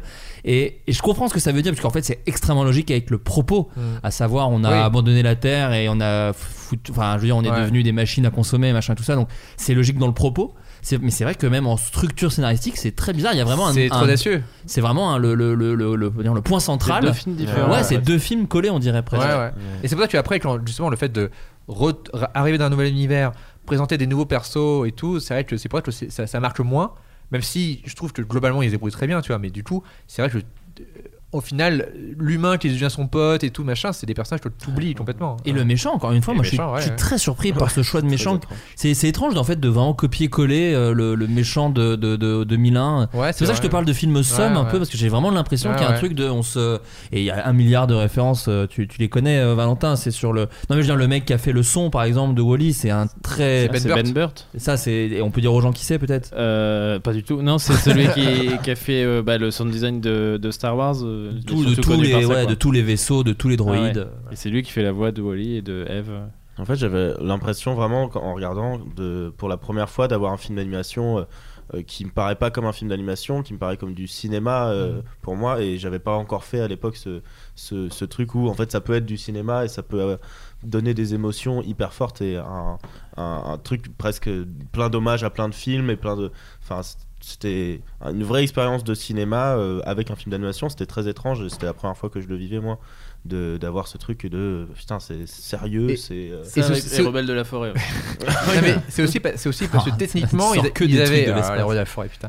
techniquement, ils avaient testé un nouveau truc. Enfin, c'est la première fois où Pixar faisait un, un vrai gap en termes de technique d'animation et de, surtout de, de- de- d'image, où ils essayaient de reproduire à, à 100% euh, un rendu de caméra. Ouais. Et, c'est, et, et ils ont, ils ont- c'est le premier euh, Pixar où ils avaient un conseiller euh, de lumière qui est. Enfin, L'image est super qui est de- belle. En fait, c'est Ouais. Roger Dickens Ah, qui était le conseiller. voilà, Ah oui. Et donc Roger Dickens, un des meilleurs chefs-op Voilà, du monde. peut-être pour le dire aux gens. voilà. Skyfall, euh, voilà, Oui. euh, 1917 Dragon et tout. Il vient d'avoir un Oscar pour Dragon, 1917. Ouais, c'est vrai Ouais. qu'il a Et- fait Dragon, il fait de l'animation et du, et, et du, Ouais. et du cinéma. Et du coup, d'avoir un, un vrai gars qui leur dit, bah en fait, vous vous explique comment les vraies caméras fonctionnent. Oui, mettre des, des défauts Ils, d'optique. ils mettent des, des défauts d'optique, ils, mettent- ils, ils ils créent la lumière pour que ce soit naturel et pas euh, parfaite comme beaucoup de films d'animation.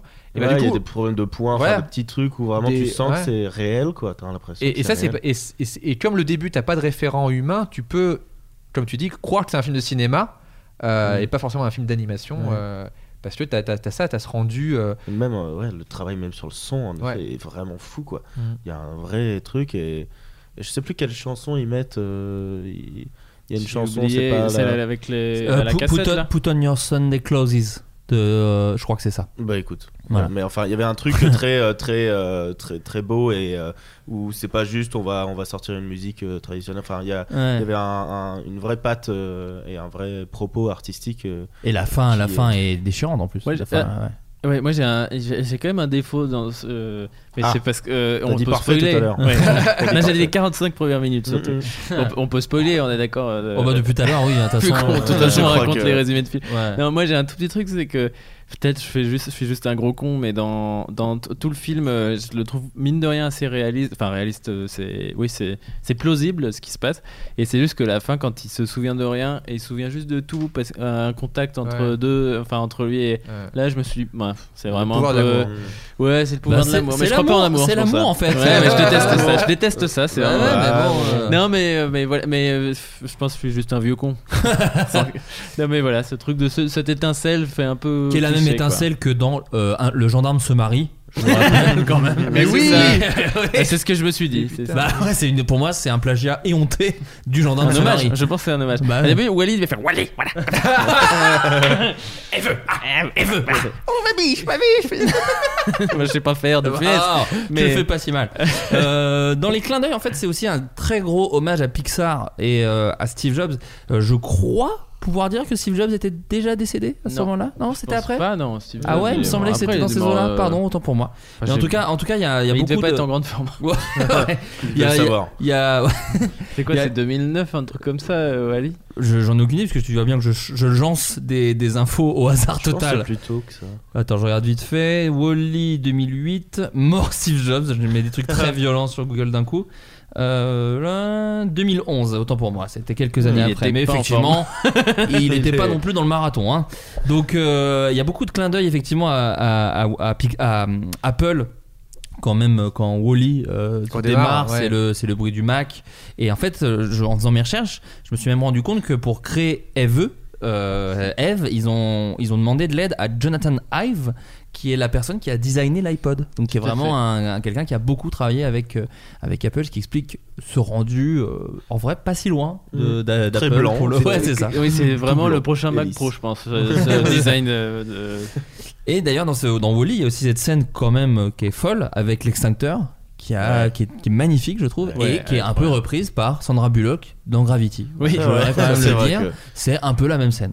Voilà, j'avais besoin de le dire puisque Sans la musique de. Qui C'est quoi euh, la musique euh, Newman? Non, je sais plus. Je- La musique est cool aussi de Wally. Ça, c'est le, je crois que c'est le fils Newman. Je crois que c'est. Thomas Newman? Je crois que c'est Thomas C'est Newman. un neveu, un fils? Je sais plus. J'ai appris, et j'aurais pas le chiffre exact, que dans leur famille, euh, Newman, il y a genre 92 Oscars, un truc. Enfin, c'est. Est-ce Ah que bon, tu n'aurais pas écouté le dernier Ouais, épisode Ouais, ouais, ouais, ouais, ouais, j'en de- de Total Tracks. Total Tracks, très bon podcast qui Et parle de un chiffre vraiment au hasard. Mais c'est beaucoup. C'est beaucoup. Euh, le film d'après, je pense qu'on aura un petit peu moins de choses à dire, parce que c'est un film assez décrié de, de Pixar, alors que c'est un film très attendu, ne serait-ce que pour des questions de euh, enfin une représentation de princesse badass. Maintenant, c'est Ah. la norme, mais à l'époque, c'était un peu plus surprenant. À l'époque, c'était. Puisqu'il ouais, s'agit du film Rebelle. Ouais. Euh, Rebelle qui, euh, ben, encore une fois, dans cette Pareil. longue tradition des teasers de, de Pixar qui La t'annoncent un film super. Et qu'en fait le film parle d'autre chose. oui. Rebelle Pour le coup, se c'est- place là. ça fait le- l'effet contraire. Voilà, parce qu'ils nous avaient quand même Je caché. voulais voir un bon film, bah finalement c'est un mauvais, c'est surprenant. hein. Ouais, Re- Rebelle, alors on est, on n'est pas très fan de Rebelle. Ah, je l'ai pas vu, j'ai critiqué. Ah, tu l'as pas vu Oh Timothée, toi tu l'as vu. Oui, je l'avais vu dès qu'il était sorti parce que je pensais que ça allait être un super film en effet grâce à la bande-annonce et euh, c'était vite. Et, euh, et ensuite euh, j'ai vu et j'étais un peu déçu parce que c'était très classique, très. Je trouvais pas qu'il y avait de, de trucs vraiment hyper euh, émotionnels ou intenses ou. C'est ça, c'est que c'est pas nul, c'est pas insultant, c'est pas. Mais c'est vrai que c'est très décevant. Mais Ouais. surtout c'est le problème de Pixar, justement que comme pendant très longtemps leur film, chaque film est un classique instantané, Ouais. Ouais. un modèle pour des générations. Quand un film est sympa, Mais ouais. tout le monde dit Ouais. c'est nul. Ouais, ouais, Ça aurait été un- quelqu'un. mais je- euh, euh, Personne ne dit ça des pingouins de Madagascar, par exemple. Non, mais c'est ouais, vrai. ça aurait été un autre studio, c'était un bon film. Mais en parlant d'autres studios, je pense qu'il a souffert de Dragon aussi. Je crois que c'est à la même Ah oui, parce que période. c'était les éclosés, Et là, tout ça, Dr- DreamWorks qui avait un peu galéré pendant quelques C'est années vrai. avec des monstres contre aliens, machin, pas incroyable, qui, débarque avec Dragon qui est juste fou, qui Ouais. pour le coup, tout Dragon, le monde disait c'était oh, c'est un. 2010. Ouais, c'est à un ou deux ans près, ouais, c'est un truc comme Et ça. tout le monde euh, disait, euh, tu- en gros, juste que Dragon c'était un Pixar quoi. Mais qui est un que- ancien Disney Dragon d'ailleurs, je crois que c'était des gars de Lilo et Stitch qui avaient. Oui, exactement. C'est ça, bien sûr. Et, euh, et je pense que parce que c'est un peu le même univers, euh, un peu euh, écossais, viking, tout ça. Et donc je trouve que ça avait souffert. Et pour tout... moi après j'avais aucun souvenir en fait de Rebelle, juste qu'il y avait quand même un design assez étonnant pour les personnages qui ne sont jamais pour les humains même. Pour les humains, Ouais, c'est ouais. ça. Un design très cartoon, très euh, plat, avec des nez tout plats, des trucs, des, des, fi- des visages très géométriques qu'on n'a pas Ouais, revu c'est euh, dans d'autres Pixar.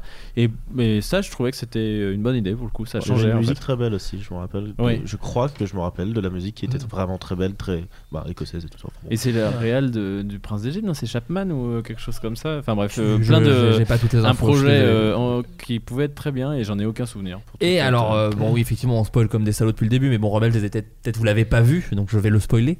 Mais euh, il y a une intrigue assez similaire à Frères des ours, Mais quand oui, même. qui était est- un film surprenant celui-là. qui hein. était, qui était un film, C'était euh, ouf, hein. ouais, mais qui était. Disney aussi. Mais Mais en fait, t'avais la même intrigue un peu de, euh, Réincarnation, ouais. de réincarnation en ours et de je veux tuer un ours, mais en fait c'est la On croit que, réincarnation machin, de ouais. machin et du coup je sais que. Et c'est un ours en plus. Et c'est un ours, c'est le même animal. Donc, exactement euh, ça. Mais Frères des ours, l'intrigue, elle est tragique, mais de ouf quoi. Il est horrible ce Il film. est horrible ce film. C'est un film pour enfants dans Ouais. lequel, alors je vous résume le film. Frères des ours, c'est un film sous-coté de ouf. Ouais. Euh, c'est va un. vous spoiler. Allez, on va vous spoiler. Allez, euh, trois frères. Ouais. Euh, ils sont super potes au début. Ils sont en mode ouais, on est trois frères, on est trop bien, on est trop content. Le premier frère, je crois, l'aîné, on lui dit il y a un ours, machin et tout. Il va pour le tuer, il se fait tuer par l'ours. Bim, le premier frère il est mort, il est dead. T'en enlèves un. C'est T'en déjà- enlèves un. Deuxième frère il dit je vais venger mon grand frère qui a été tué par l'ours et tout. Il tue l'ours, mais en tuant l'ours, il y a une malédiction qui tombe sur lui et il se transforme lui-même en ours.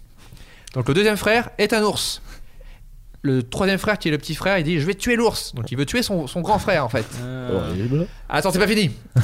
Le frère, le deuxième frère, qui est devenu un ours, il se fuit dans la forêt, il est en mode merde, je suis un ours et tout, personne ne le croit, personne ne l'entend, il peut pas parler et tout, etc. Il Quand il rencontre, parle, ça fait. il rencontre un petit ourson tout mignon, qui est un peu chiant, mais qui, qui devient un peu son pote. Il dit bon, on va rester ensemble et tout.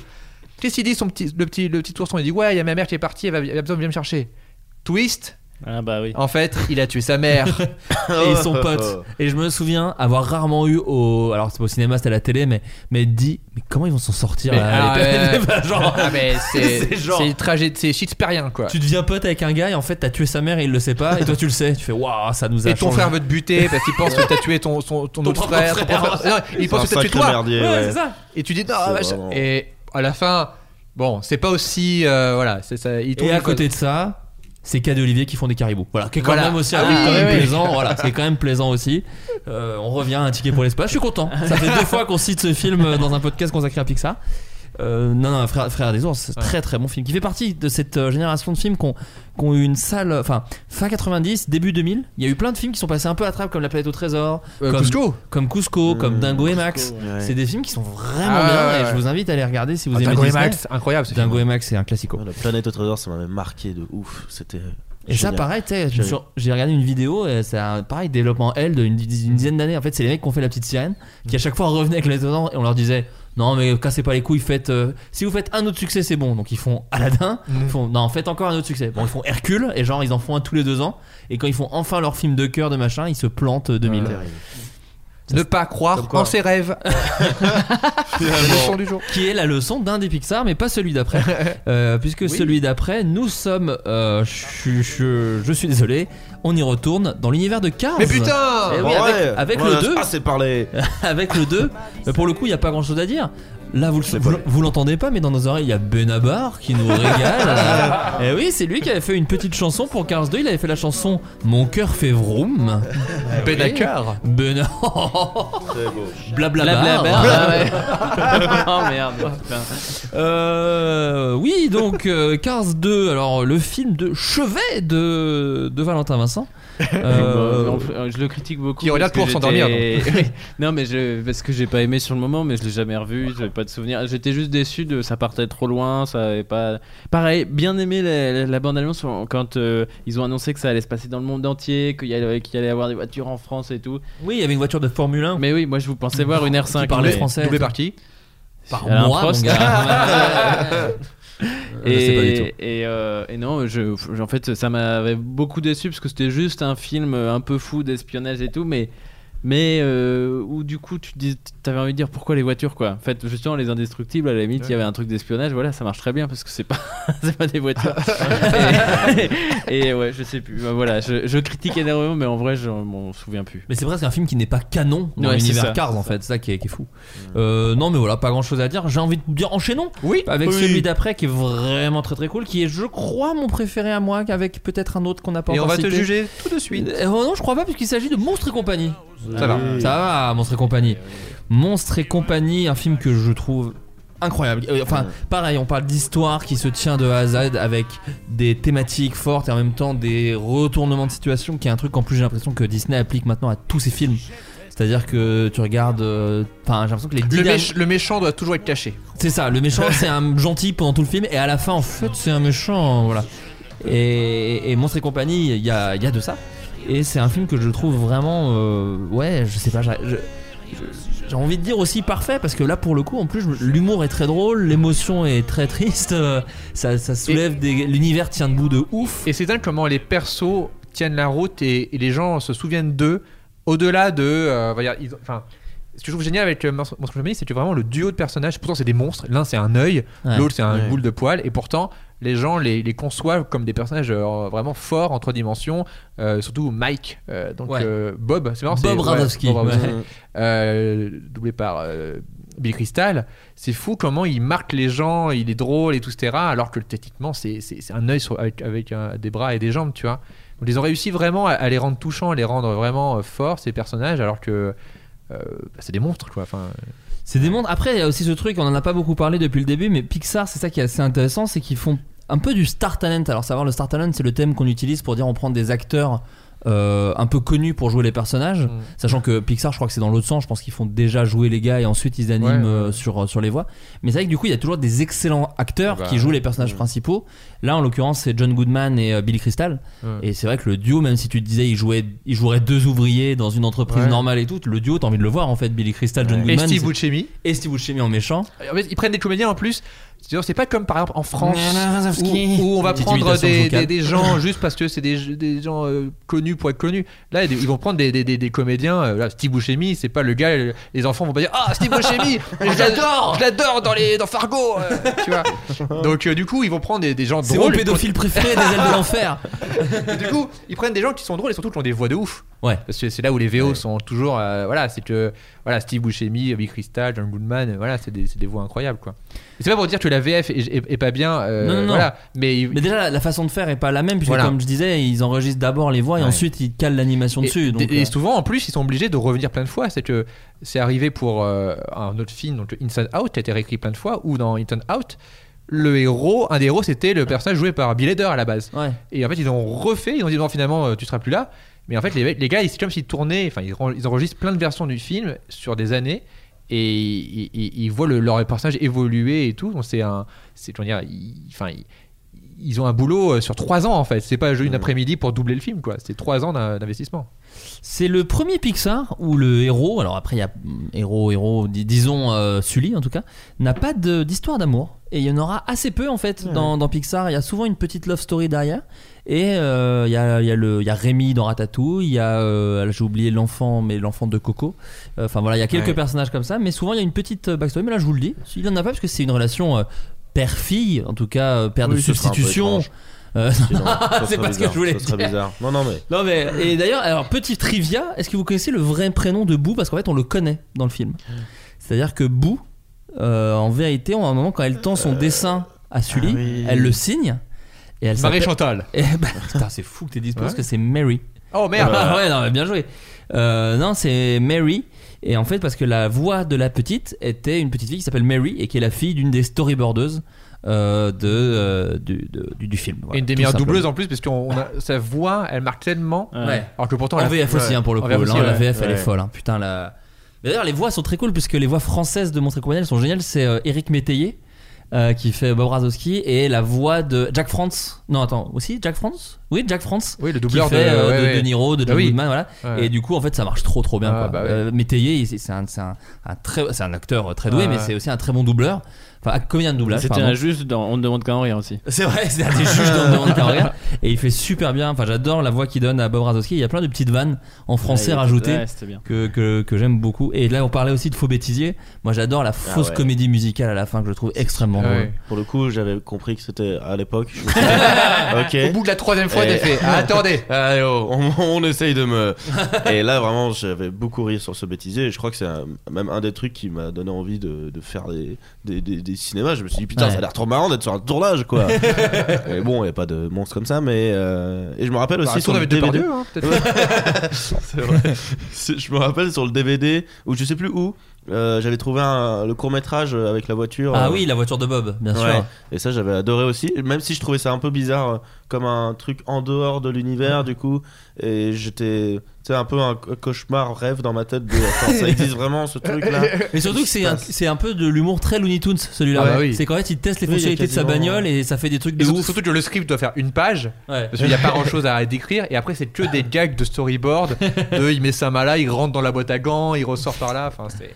Mais il y avait souvent d'ailleurs des petits courts-métrages. euh, je sais qu'il y avait Carstoons qui étaient en gros des courts-métrages autour de Cars. Il y avait des Toy Story, En il y en a fait, il y a eu plein. plusieurs. Il y a eu les courts-métrages avant chaque film et en plus des petits courts-métrages en télé. Bonus, euh, les, ouais. les- ouais, bonus. Les. Toy Story c'était en télé. Ouais. Et sinon, il y a eu tous les courts-métrages en début de film qui sont souvent après des gens qui vont réaliser aussi. euh, Mais les, les courts-métrages en début de film qui sont plus souvent des histoires originales, j'ai l'impression. Oui. Ah Lava, ouais, il y en a des incroyables. Ils sont Enfin, je me souviens des oiseaux sur le fil électrique là qui étaient super. Ouais, là, c'était aussi. incroyable. Ouais. Il y avait une euh, compilation d'ailleurs de tous les courts-métrages. Je les ai, il y en a, il y a trois. L'homme il y a trois- orchestre aussi qui était. Ouais.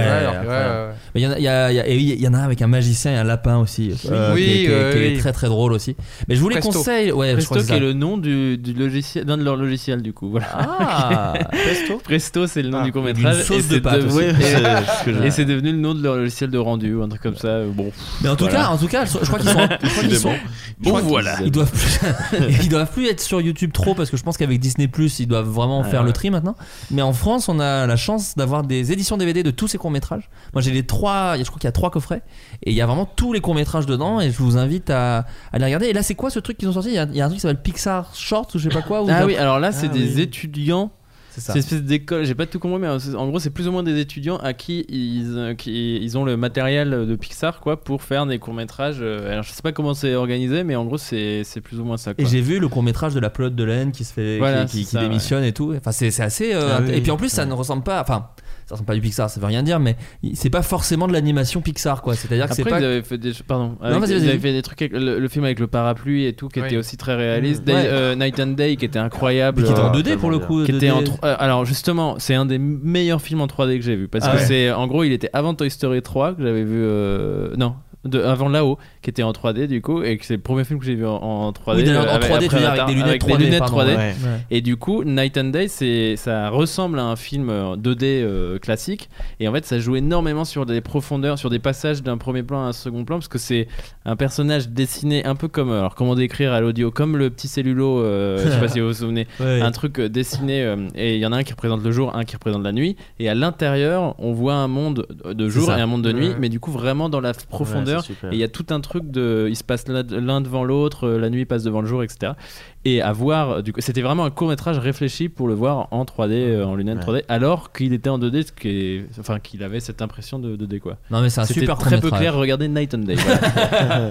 Euh, on passe à mon autre, mon autre Pixar pardon, préféré, puisqu'il s'agit, euh, réalisé par Brad Bird, Oh là là. il s'agit de Ratatouille. Oh oui. Ratatouille, euh, avec l'excellente musique de Michael Giacchino. Giacchi- Giacchino. Giacchino. Gi- Giacchino. Giacchino Qui fait maintenant toutes Sur les son- musiques d'Hollywood. hein, de sur façon. son Twitter, il, il marque comment le prononcer, mais je sais plus, mais c'est une vanne. Il dit, euh, mon Il est nom très se drôle ouais, sur Mon nom se prononce et c'est vraiment Gookin, je sais pas quoi. Il est Ou très, C'est peut-être le vrai Il truc fait et toute la musique de Lost aussi. Oui, oui, non, mais c'est un- c'est quelqu'un d'extrêmement. Moi, je Beaucoup sais de les- jeux vidéo aussi. euh. Pour, pour, pour faire genre chez auteur, je vais vous le dire, c'est les musiques que j'écoute quand j'écris souvent. J'aime bien avoir les musiques parce qu'en fait, il en fait des très belles et des fois, il, y a des- il fait des trucs d'action très agréables à entendre parce que les, les, les musiques de films d'action à, à écouter seul, des fois, c'est un petit peu. Enfin, c'est, ça perd en intérêt. Moi, c'est ce que j'écoute quand je. Non, vas-y. mais, mais en l'occurrence, Giacchino, c'est, c'est vraiment. euh, Enfin, je- j'adore la musique qu'il fait. Et donc, Ratatouille. Alors, Ratatouille, ce qui est rigolo, c'est que autant. euh, euh, comment dire, le, le, le- le- The Good Dinosaur, donc euh, là, le voyage d'Arlo, tu, tu sentais que potentiellement il y avait un bordel euh, en interne. Autant je trouve que Ratatouille, c'est un film maîtrisé de A à Z, alors qu'il y a eu les mêmes Ah oui. emmerdes. euh, à l'écriture, puisque l'histoire n'était pas exactement celle-là, et que Brad Bird est arrivé, euh, alors tard, je ne sais pas si on peut dire tard, mais arrivé en tout cas en second temps sur le projet. Et surtout que c'est un film où tu as l'impression vraiment que la base du film c'est un jeu de mots. C'est vraiment ça. Ils se sont dit, on a, c'est un rat qui fait la cu- la cuisine, ratatouille. Allez, action. et vraiment, je pense qu'ils n'avaient pas grand chose de plus. Et Brad Bird est arrivé et, il a- et surtout qu'il a, c'est lui qui a amené cette, euh, cette histoire sur un- la passion, sur euh, euh, essayer de réaliser ses rêves alors qu'on vient pas d'un, d'un monde fait pour ça et tout. Et du coup, il a réussi à en faire un film universel. Alors que voilà, quoi, ça parle de rat qui fait de la musique, et, enfin de la musique, de la, de la, de la cuisine. Et, euh, et c'est, enfin, il est incroyable ce film. Et en plus, c'est peut-être le plus beau film vi- visuellement qui se passe à Paris, Ouais. qui, ever. Euh, donc euh, non, non, il est incroyable. Et puis l'originalité, tu vois, justement, c'est que d'aller euh, un, film d'animation, mais sur la cuisine avec des rats à Paris, enfin, c'est vraiment à chaque fois, tu as une couche de genre, ah oui, ça, ça n'a pas été fait. Ah, ça non plus. Ah, ça, tu vois, il y a un truc euh, en- dans, dans l'animation pour enfants, en tout cas, enfin, pour enfants, je me comprends. Ouais. Et, euh, et non, ouais, très très bien, pareil, rien à dire, c'est incroyable. Et pareil, postulat de base euh, chelou. à savoir euh, tout le truc de tirer les cheveux. Je me Mais ça souviens. aussi, comment ils arrivent à te le faire comprendre et l'accepter en, mais en une scène, alors que c'est c'est absurde, ça n'a pas de sens. Ça n'a aucun sens. Et tu fais genre, oui, ok, il contrôle euh, comme une marionnette euh, le, le- à travers sa toque en le prenant ses cheveux. C'est bon, j'ai, ok, suivant. Et en fait, c'est ça, c'est comme tu disais, euh, c'est que le film, toutes les 10 minutes, il t'apporte un- une nouvelle strate, comme un nouveau, euh, une- euh, un nouveau concept. Ouais, il te surprend en fait. Voilà, Ouais. mais à chaque fois, il t'arrive à t'amener les choses, à te l'expliquer. Après, tu dis, ok, concept suivant, concept suivant, concept suivant. Et, euh, et c'est hyper cohérent. Et, euh, et bref, la fin, je pense que c'est la fin, le, le climax du film, c'est peut-être un des trucs les plus marquants de tout Pixar. Je suis d'accord. C'est un truc où tu te dis, ok, enfin, c'est devenu même un mème. euh, tellement que le truc il est visuellement en deux secondes tu comprends le truc et c'est peut-être la meilleure résolution en un plan en un mouvement de caméra il te résout une, une, toute une intrigue impossible à résoudre et tu fais genre ok c'est bon ils ont tout, ils ont, ils ont tout gagné Et, qui, et qui, oui, et qui surtout euh, résout l'intrigue, mais qui résout aussi même, enfin résout, qui, qui même apporte la grosse pierre à Oui. tout le propos du film. Oui, Enfin, voilà. c'est, c'est assez, c'est d'une très grande intelligence. Et, et non, c'est vraiment incroyable ce film euh, sur ce que ça dit, et tout, etc. Sur, euh, ben, c'est tout le discours de fin. C'est très, pour le coup, à la fin, il, il y a le personnage du critique qui te dit la morale du film. Donc, euh, Ouais, c'est très, il n'y a pas d'ambiguïté, quoi. Mais en même temps, il n'y a pas d'ambiguïté. Mais les héros perdent. Ouais. Et ça, c'est fort. Quoi. C'est qu'en gros, ils vont au bout du truc.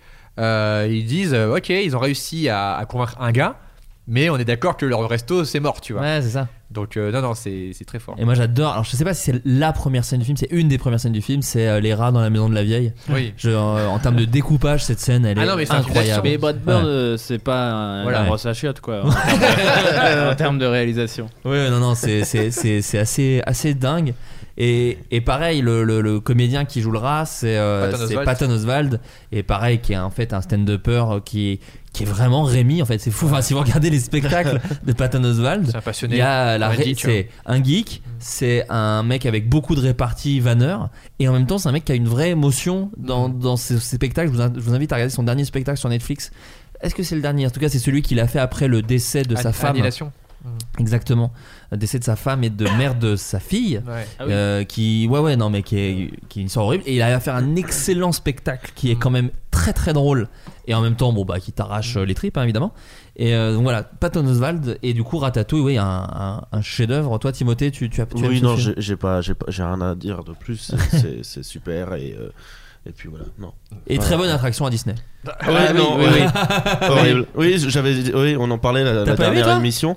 Euh, moi, j'ai pas aimé l'attraction Ratatouille. Ah ouais Tu- Tu l'aimes? Ah, j'adore cette attraction. Bon, hein. bah été merde. payé pour la pub. Oui, Ouais. après, voilà, je, je touche énormément de. Je suis payé en livre art of. euh, ouais, énormément. donc c'est te dire. C'est fou.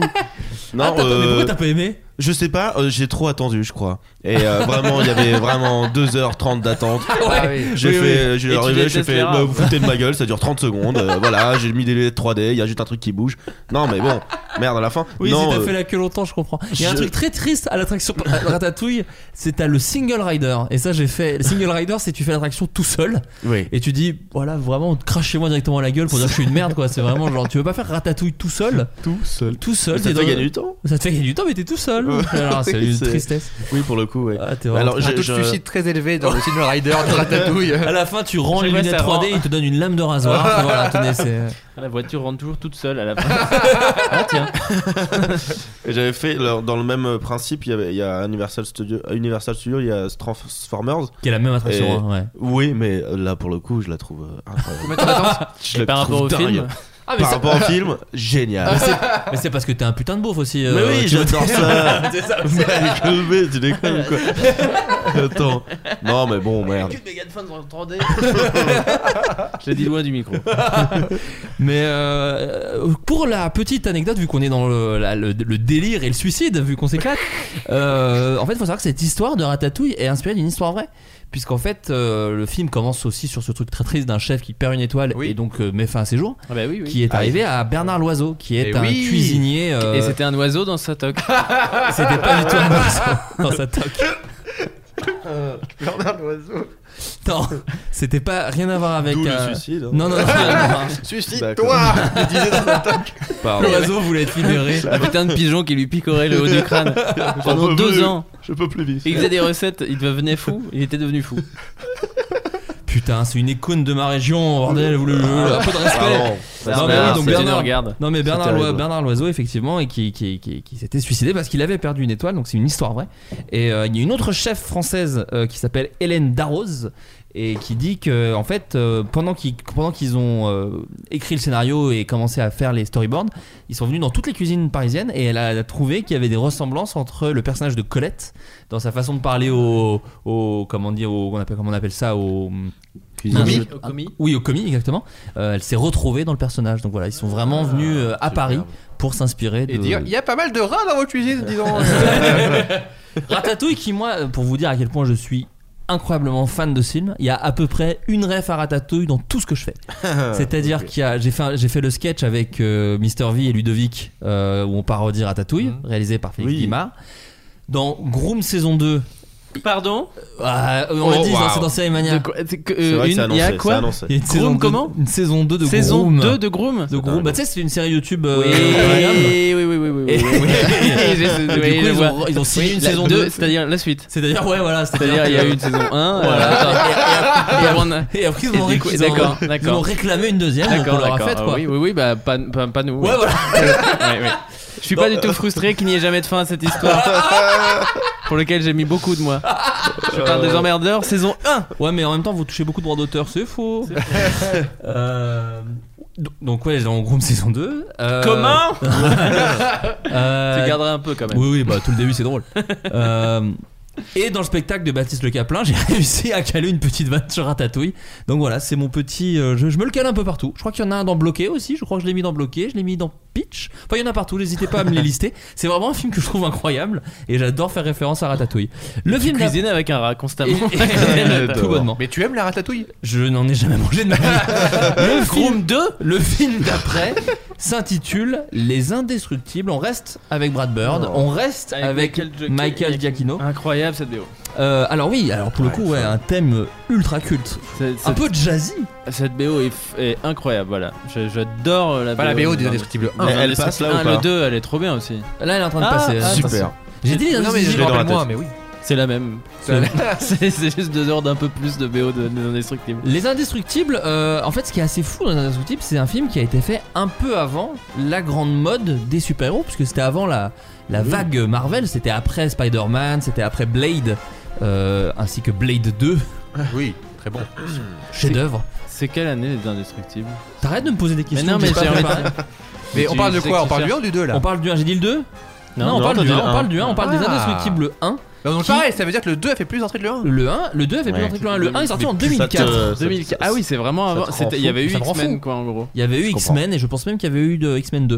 Ouais, Ouais, c'était d'accord, c'est ça vraiment, que je euh, voulais savoir. 2004 et, euh, et ouais avant la grande mode des, des super-héros c'est même sorti avant les 4 Fantastiques ce qui est quand même un peu fou parce qu'en vérité ils ont un peu repris les pouvoirs des 4 Fantastiques c'est à dire que t'as la femme euh, t'as la- la- l'invisibilité euh, tu as euh, Elastic Girl. l'Elastigirl, voilà c'est ça et Elastigirl pour la petite anecdote a donné du fil à retordre aux gens qui faisaient les effets spéciaux des 4 Fantastiques parce que quand le film est sorti ils ont fait oh putain c'est vraiment beaucoup mieux que nous. Et du coup ils, ont- ils sont retournés en, en post-production pour euh, rendre l'élasticité un peu mieux que ce qu'ils avaient fait parce que euh, Elastigirl avait mis le, le niveau un peu haut quoi. Voilà tout simplement. Euh, est-ce que vous aimez l'indestructible Timothée Hochet. Bien sûr que j'avais, donc 10 ans quand c'est sorti et, euh, et c'était, c'était une des, une des expériences les plus marquantes dans- en termes de, de jeunesse et regarder un film d'animation et, euh, et j'avais trop kiffé, je voulais avoir des pouvoirs, je voulais, je- ça a pas marché du coup, mais j'ai que j'ai- des déceptions Pixar que avec des toi, j'ai déceptions, l'impression. vraiment que d'espoir qui ont mis en moi et vraiment je me dis bon. Mais avec ma un peu de vie- chance, tu vas Et vivre ouais. dans le monde de Wally bientôt. C'est Ah, vrai, quelle bien. chance. Folle. je vais vivre ça, yes.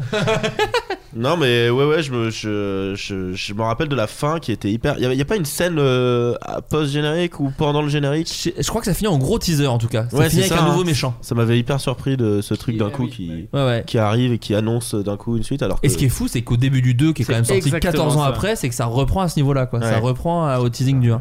Euh, Les qui est le premier Pixar avec euh, beaucoup d'humains. Alors, il y avait des humains dans Toy Story, tout ça, mais c'est en tout cas les héros, où les héros sont des humains Et des cheveux qui bougent. et des cheveux qui bougent Non, et des vrai, et ouais ouais non des cheveux qui bougent et euh, même beaucoup de ils ont ils disaient Brad Bird qu'il avait des problèmes avec des vêtements C'est-à-dire Oui. qu'il expliquait, il y a une phrase de lui qui est connue où il dit il est plus facile en animation de faire exploser une planète que de faire un personnage qui en attrape un autre par le col de la chemise. Il parle de cette scène où à un moment un perso prend l'autre par le col de la chemise et c'est une tannée parce que tous les plis, les ombres de plis, tous ces trucs-là, c'est un enfer encore plus en 2004. Euh, je dis, toi tu, euh, tu, tu achètes Ah ouais, ouais, j'ai j'ai adoré le, le premier, euh, beaucoup moins le 2. On en Euh, mais, mais le premier, je l'ai adoré. Je trouve qu'il est pareil, structure parfaite, mélange de genres en, en même temps original. enfin, tout est très bien, quoi, la structure. Et le propos est, est très fort aussi. Et, et c'est là où on.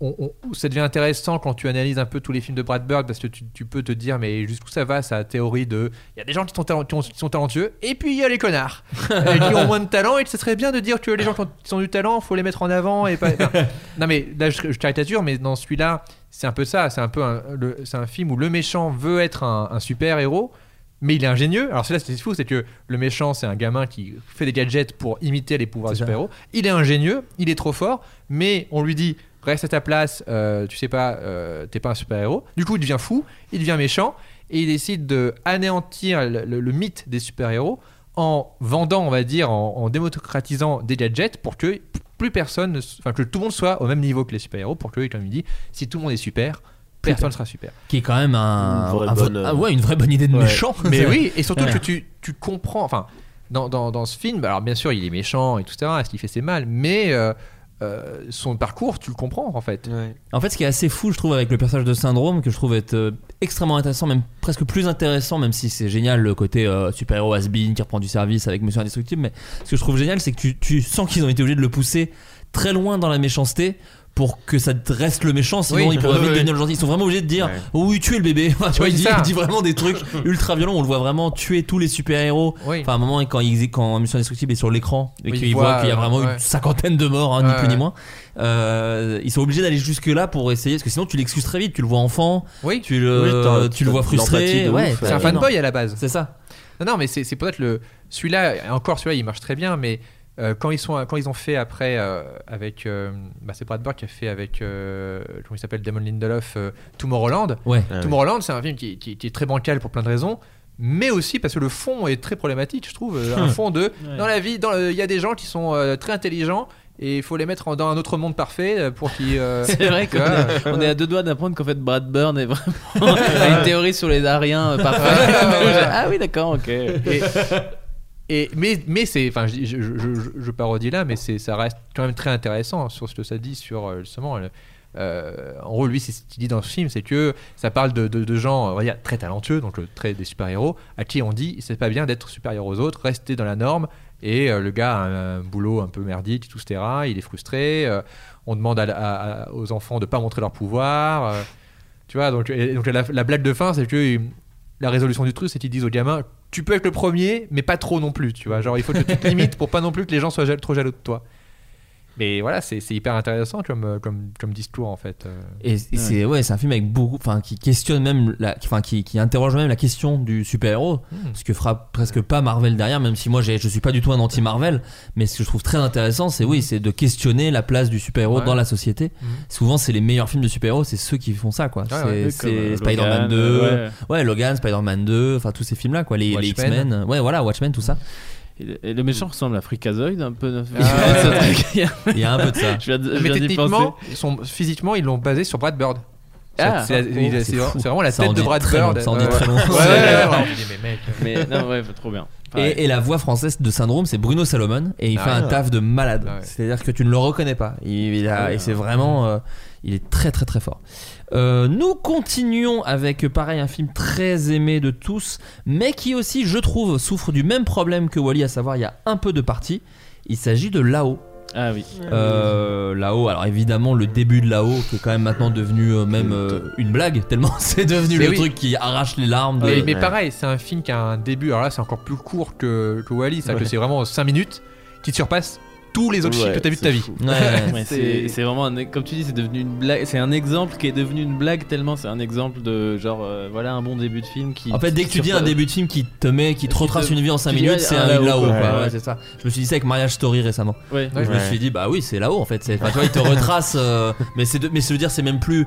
Enfin c'est pas que c'est un euh, copier ou quoi que ce soit. Je trouve que c'est devenu même un trick de. avait peut-être avant aussi Oui bien sûr mais c'est un trick de scénario que je trouve ultra efficace et super. C'est hyper, super bien surtout c'est très surprenant Ouais. dans la, dans, la- dans la part d'un Pixar de commencer par des enfants qui en fait vont vieillir et mourir. Tu vois, tu fais genre, euh, ok. Oui, c'est la mort, oui. c'est- Voilà les enfants, ce qui va arriver. Mais même que Au le- bout d'un moment, hein. Que le Voilà. héros soit une personne âgée en fait. Ouais. C'est quand même aussi Ouais. un parti Bah, pris. euh. C'est c'est toute la période, euh, enfin c'est ce qui est fort chez Pixar, c'est comme on parlait de Ratatouille et tout. Euh, quand il y a eu ce petit truc avec DreamWorks où ça se ressemblait un peu, là après ils sont partis tellement loin Pixar de genre nous notre héros c'est un vieillard. euh, et enfin tu vois c'est effectivement c'est ou euh, c'est un rat et un cuisinier. Ça c'était vraiment bien là. Moi je suis d'accord. euh, J'ai un petit problème au, au bout d'un moment, tu vois quand il y a des, des chiens qui conduisent des avions et tout, Avec des Ça, voix ça- cassées. avec des voix. Et là, là, moi, comme ça ouais, ouais, C'est ta et- limite. Non mais c'était- c'était Je ma suis pas limite. chiant. Non, mais J'estime pas être chiant. Je ma marrant. limite, En fait, c'est des chiens qui pas ça, conduisent c'est des que avions. Je l'accepte dans des trucs d'anim- dans d'autres choses. En fait, c'est dès le début, c'était un monde où justement il y avait. Et là, c'était que je trouvais que ça sortait un peu de. Enfin, pareil, il est hyper réaliste. Le, tout le début, pour le coup, est Ah bah. hyper réaliste. De, c'est une vraie histoire de, de- Tu vois. Alors oui, c'est un vieux qui T'imagines dans la part première avec, scène euh, où, il- où on voit la fille avec sa femme et tout d'un coup t'as un, T'as un chien qui dans arrive. l'avion, tu tues femme et tu fais genre. bon, non, là, non, mais je- ça arrive au bon Alors, c'est moment, réaliste, surtout qu'on c'est a- réaliste. Oui, il part quand même avec une maison et des ballons de. Voilà. Et surtout, je vais te dire, il y a exactement 20 000 ballons qui soulèvent la maison et il en faudrait plus de 9,4 millions pour la Oh, maintenir ouais. dans les airs. Quelqu'un a fait le calcul. Voilà, je Donc ça Mais- tient pas debout dès le début. Non, hein. c'est vrai, c'est pareil. ouais. Bon, ok, je suis encore chiant euh, sur un truc. Non, mais c'est vrai que. que- mais ça m'a donné. Je sais pas si c'est exactement ça. Peut-être que c'est. En plus, c'est très drôle. Les chiens sont très drôles et tout. Mais c'est le sentiment d'un peu de film. Il y a ça. C'est qu'un début hyper fort. La relation après avec le gamin est hyper fort et tout. Et après, il faut ce final un peu. Cet acte 3 un peu Mais grandiloquent en et fait, tout. il faut un méchant. Le problème, C'est ça, il faut un méchant et que- donc ça part très loin. Il y a les, il y a les, il y a les chiens qui conduisent les Mais avions. même le dodo, le dodo, Ah ouais, ça m'a, Il y, a le, il y a le dodo un peu gogol aussi qui, qui sera, c'est marrant, ça. qui sera re- et surtout qui sera repris et qui sera conduire ce qu'il veut, lui. et qui sera très Ah repris par. Vaiana et le poulet. Hein. C'est un peu Ah, la, la même oui, chose, ouais, c'est un peu le même même perso, Ce- Mais, euh, mais après, voilà, c'était quand même très Et réussi. c'est La très musique- coloré là, l'image est très belle, moi je trouve. Enfin, quand ils arrivent dans la L'image. forêt, autant j'a- j'accroche pas l'histoire quand ils sont dans, en Amazonie, enfin c'est pas l'Amazonie, mais enfin qu'ils sont dans, un, dans la grande forêt tropicale. Autant je trouve qu'en termes de lumière, Oui. d'ambiance et tout, de La musique couleur, aussi, encore une Oh, fois, c'est Giacchino, magnifique. euh, Ouais, Mais- il mais faut- pareil, L'Oscar, c'est- premier Oscar pour Giacchino sur là-haut. C'est Putain, c'est- bravo. c'est vraiment des films qui, voilà, qui, dont le début surpasse tellement la fin que les gens oublient. Là, de- Donnez-moi le nom du méchant. Ouais. C'est un chien qui conduit un avion. Euh, voilà. Non, Non, mais, je sais que c'est un vrai. petit vieux parce qu'il y a une baston de vieux à Voilà. la fin qui est très lente, qui est un peu marrante. J'ai mais- aucun souvenir de ça. hein. Voilà. C'est un aventurier aussi. Mais- euh, Mais, c'est un mais, aventurier mais, jaloux. mais c'est la force du film, c'est de dire en gros, vous avez retenu l'âme euh, principale du film, le- l'essence, mais pas toutes les intrigues quoi. Bah, du coup, c'est à se demander s'il n'y avait pas eu cette euh, intro, est-ce que le film aurait Ouais. eu un Mm. tel impact sur tout le monde euh, je En sais fait, pas. ouais, c'est intéressant ce que tu dis parce que même en vrai, c'est là où tu dis effectivement le méchant et tout, mais même la substance, j'ai pas beaucoup de souvenirs de scènes entre l'enfant et le vieux par exemple, tu vois. Mais peut-être parce que j'ai. Ouais, non, mais je me souviens de trucs un peu mignons. Je me souviens même de la blague très drôle où il est dans les airs déjà et le petit est sur le machin et il lui ouvre quand même pas la porte. C'est très très drôle comme ça. Mais, mais, mais je, me, je sais pas, j'ai pas d'exemple précis de. Par exemple, le petit, je me souviens plus de ce qui. De, c'est qui ses parents, c'est qui c'est. Voilà, mais on sait pas grand chose de lui quoi. Et justement, il en a, il est plus ou moins orphelin parce qu'à la fin, c'est quand il a enfin sa petite médaille dans le. Parce que le début est très triste, mais la fin, il y a, euh, c'est touchante aussi parce qu'il a enfin sa petite médaille. Et en fait, je crois que c'est, j'ai peur d'une une, con- une connerie, mais je crois qu'on se rend compte qu'en fait, il est, il a pas de parents. En fait, si, il, a- il des parents, mais, mais ils sont pas là. Ils parlent même pas. On Mais les ils sont- voit dans la. Dans Ah, le- ils sont là, Oui, d'accord. Ils sont là, mais on les, ils croyais pas. qu'ils étaient même pas là pendant son, son petit truc de médaille ou je sais pas quoi. euh. En fait, il est SDF. Et... Non, Pas mais les meilleurs il me un semblait crackhead, il a tout imaginé. il me semblait d'un truc un peu fort où tu faisais ah ok mais d'accord ses parents sont peut-être là mais en tout cas ils sont vraiment loin de lui Ah ouais, ouais, ouais. c'est vraiment un petit gamin tout seul euh, qui Mais, euh, mais après voilà, moi je trouve que c'est un, très beau film. Mais c'est juste que et puis surtout en fait, le- je crois que ce qui m'a surpris, c'est que l'humour de Pixar m'a toujours fait tellement rire et que là d'avoir un humour qui me touche un peu moins. Ça m'a un peu et même sur le côté vieux grincheux, je pense que j'attendais un peu plein de vannes de un vieux con euh, co- coincé avec un, enfin tu vois un espèce de Tati Daniel. euh, Un euh, boomer ouais. C'est ça que tu veux Eh dire oh, j'arrive pas à aller sur ma tablette. T'as la pire version de là-haut, quoi. Mais euh, oh, mon wifi il bug. Non, mais donc du coup, je, je pense que j'ai été un peu déçu de ces trucs-là. T'auras rajouté mais- des blagues sur les, sté- les serviettes Stena et Ouais. tout, voilà, ouais. les, les sièges. Les sièges, ouais, bien sûr, bien ouais, évidemment. Euh, mais après, voilà, je ne suis absolument personne pour, euh, pour juger euh, là-haut. oui, mais, oui, ça reste, euh, mais- comme tu disais, c'est que. Enfin, on est, là, c'est quand même, ça reste un de leurs meilleurs en plus, euh, je trouve. Non, non, c'est un, c'est un très très très beau film. Et le film d'après, je le trouve incroyablement euh, sous-coté, puisqu'il s'agit non pas d'une suite, mais quand même d'un prequel. Mais alors oui, là on est d'accord, Ah, là oui, on est tous là oui, d'accord. voilà. Puisqu'il Voilà. s'agit de Monstre Academy. Voilà. Euh, préquel fait quelques années après euh, Monstre euh, et compagnie. Film pas tant vu que ça. Alors en même temps, je dis ça, on est déjà très très haut dans les sphères du box-office, mais j'ai l'impression que c'est pas le film qu'on cite beaucoup quand on parle de Pixar, quand on parle de, de tous ces films-là. Alors que je le trouve d'une intelligence incroyable, François. Pourquoi toi t'es t'es aussi à fond sur ce film? Alors tiens justement on parlait de méchants dans le film et ce que j'adore dans ce film c'est qu'il n'y a pas de méchants et donc ils ont pas ils ont pas essayé de tirer un, voilà un méchant euh, un, nouveau personnage au bout de 45 minutes et tout. Vraiment c'est un film qui tient par euh, juste deux persos dans une fac et qui essaye euh, au début d'être ennemis puis après qui s'allient. Et surtout c'est un film sur l'ambition et comment en fait ben, on n'a pas forcément ce qu'on veut et on, on doit on va dire c'est l'âge où on apprend un peu ses limites. Et c'est là où c'est très courageux parce que c'est un film qui te dit très clairement voilà quoi tu vas pas forcément avoir ce que tu veux euh, ré- réaliser tous tes rêves mais tu peux les réaliser d'une autre façon si tu comprends si tu euh, apprends à te connaître toi-même et tout et c'est ce qui arrive au personnage de notamment de Mike donc le Bob qui est un peu le, le vrai héros de l'histoire C'est ça, là le 1 était un peu, c'était Sully et sa relation avec Boo. Là c'est vraiment Bob Razowski, Voilà. le héros. euh. Et, et du coup, de, de le voir au début avec son rêve d'enfant, de dire je veux être dans la compagnie là, des monstres et compagnie, je veux faire peur, je veux être un. un- Et qui est persuadé qu'il va y arriver. Et qui se dit si je veux y arriver, si je suis motivé, je peux y arriver. Et tout le monde se fout de sa gueule et dit non, non, je vais y arriver. Et d'habitude, dans un film, on va dire, surtout dans un dessin animé, Non seulement dans un dessin, mais même dans un film de fac. En oui, tout cas, tu, ouais. tu te dis eh ben, il va y arriver à la fin. Et ben pas du tout. C'est son cheminement et son alliance avec Sully, qui est le gars qui lui réussit tout en faisant rien. qui est un douchebag, euh, voilà, ouais, qui est un espèce de connard arriviste, euh, voilà. Et, et- et- et c'est hyper fort le, le- le moment euh, où l'intrigue devient une- une- un film un peu d'alliance. Puis au début, ils sont ennemis, après ils s'allient. Mais c'est là où c'est fort, c'est que c'est c'est ce moment où euh, il triche à l'examen pour son pote, Ouais. pour pas qu'il soit déçu. Parce que tout le monde dit, mais tu- en fait, c'est pas pour toi ce, ce métier, en fait. Ouais. Et, et en fait, il triche pour lui. Et quand il se rend compte que. Mais le- en fait- et le spectateur se rend compte en même temps, c'est-à-dire Ouais. qu'à la Ouais. fin, tu crois que Bob Razowski a gagné, il a fait Ouais. peur, et en fait, tu te rends compte qu'effectivement, c'est Sully qui a triché pour le, pour le faire gagner, pour Voilà. lui faire plaisir. Et ça leur retombe quand même dessus. Parce que Ouais. moi j'ai eu peur pendant le film que ce soit genre, ah d'accord, euh, ça va être un mensonge, bah c'est bon, euh, il a bon. réussi son truc. En trichant, on peut y arriver. Ouais, c'était un peu ça. Mais en fait, ils te le construisent tellement comme ce que tu dis, n'importe quel film, c'est genre, tu, euh, tu veux y arriver, tu vas y arriver, ce qui Ouais. est aussi chouette comme euh, discours. très américain. Mais c'est le ça, coup, ouais. et là ils te, ils te le construisent tellement comme ça, et en fait ce retournement de Non, c'est vraiment pareil, je suis d'accord avec toi, c'est. Je l'ai revu euh, il y a pas très longtemps, ça marche très bien, et comme tu dis, il est, il est passé vraiment un peu euh, en dessous, les gens l'ont un peu critiqué et tout, alors qu'il est, euh, je sais pas, en fait il est très différent de Monstre et, et compagnie, et Oui, tant c'est mieux, ça. parce Ouais. que c'est plus, comme tu dis, c'est pas vraiment une suite, c'est pas le même film, c'est les mêmes personnages, mais c'est pas du tout le même genre de film. T'as l'impression qu'ils ont, l'impression qu'ils utilisé les personnages pour dire. Pour raconter Euh, autre chose, ouais, et puis surtout pour, pour que quand tu vois Monstre et compagnie, tu te dises, euh, bon bah ils ont réussi. Enfin, tu vois, Oui. en, gros, euh, tu, ah, il, il- est vraiment heureux ce personnage. Vous m'avez pas fait croire qu'il était heureux à la fin, puisque Ouais. j'ai vu le film d'après Ouais, ouais. et je vois qu'il est heureux. Ouais. Mais effectivement, t'es obligé de passer par là pour, euh, pour, pour accepter ça. Mais euh, oui, et puis même euh, les designs des monstres, je les trouve super, moi, dans C'est celui-là. un très Euh, bon exemple de préquel en fait, euh, Ouais. qui, qui marche vraiment quoi. Moi, j'avais j'avais peut-être trop. euh, je m'attendais peut-être trop à retrouver euh, la magie que j'avais eue euh, parce que j'avais vraiment adoré Monster Company. Et du coup, quand je l'ai vu, euh, j'étais un peu déçu en sortant parce que c'était pas. euh, euh, ce que j'attendais, mais c'était un truc de con, genre vraiment de bah t'attends un truc et en fait c'est pas ça. Et du coup, Ouais, non, mais oh, c'est non. pas un truc de con. C'est pas un film mais- sur le- l'émerveillement comme le premier, c'est sur, c'est- euh, ouais, sur la magie de. C'est moins. Voilà, euh, ouais. Enfin, l'univers est, est plus, plus réel, alors Oui, que je dans Monster. Company, c'est vraiment long. Enfin, c'est Ouais. tout est. tout Oui, t'as est pas l'équivalent des portes. Voilà, ouais. je suis d'accord. Et mais euh, mais c'est enfin j'ai pas euh, détesté je, je me suis juste dit euh, bon bah je m'attendais pas à ça et, mais il faudrait que je le revoie du coup parce que en termes de structure en termes de Ah tout ce que vous dites là je me dis ah peut-être en fait c'était Bah, c'est un, film qui justement arrive à, à- un peu comme Ratatouille dans le sens où pareil toutes les 10 minutes le concept évolue change un petit peu et, et du coup tu, tu crois que comprends au début très vite tu te dis ok ça va être un film sur euh, donc Bob versus Sully comment ils sont ennemis. Mm. et en fait très vite ça change ils sont obligés de s'allier. Et après très vite ça change euh, ils deviennent potes et mais ils font pas l'erreur de dire et à la fin il nous faut euh, un nouveau monde encore une fois, des nou- un nouveau univers, des nouveaux. Non, non, il dit non, on, on garde ce monde de- de- d'université, on, on y reste, même si à la fin ils vont plus ou moins dans le monde réel, mais c'est- lié à l'université. Et à la fin, ils, ils sont virés et, et ils ont, ils ont, euh, ils ont échoué quoi.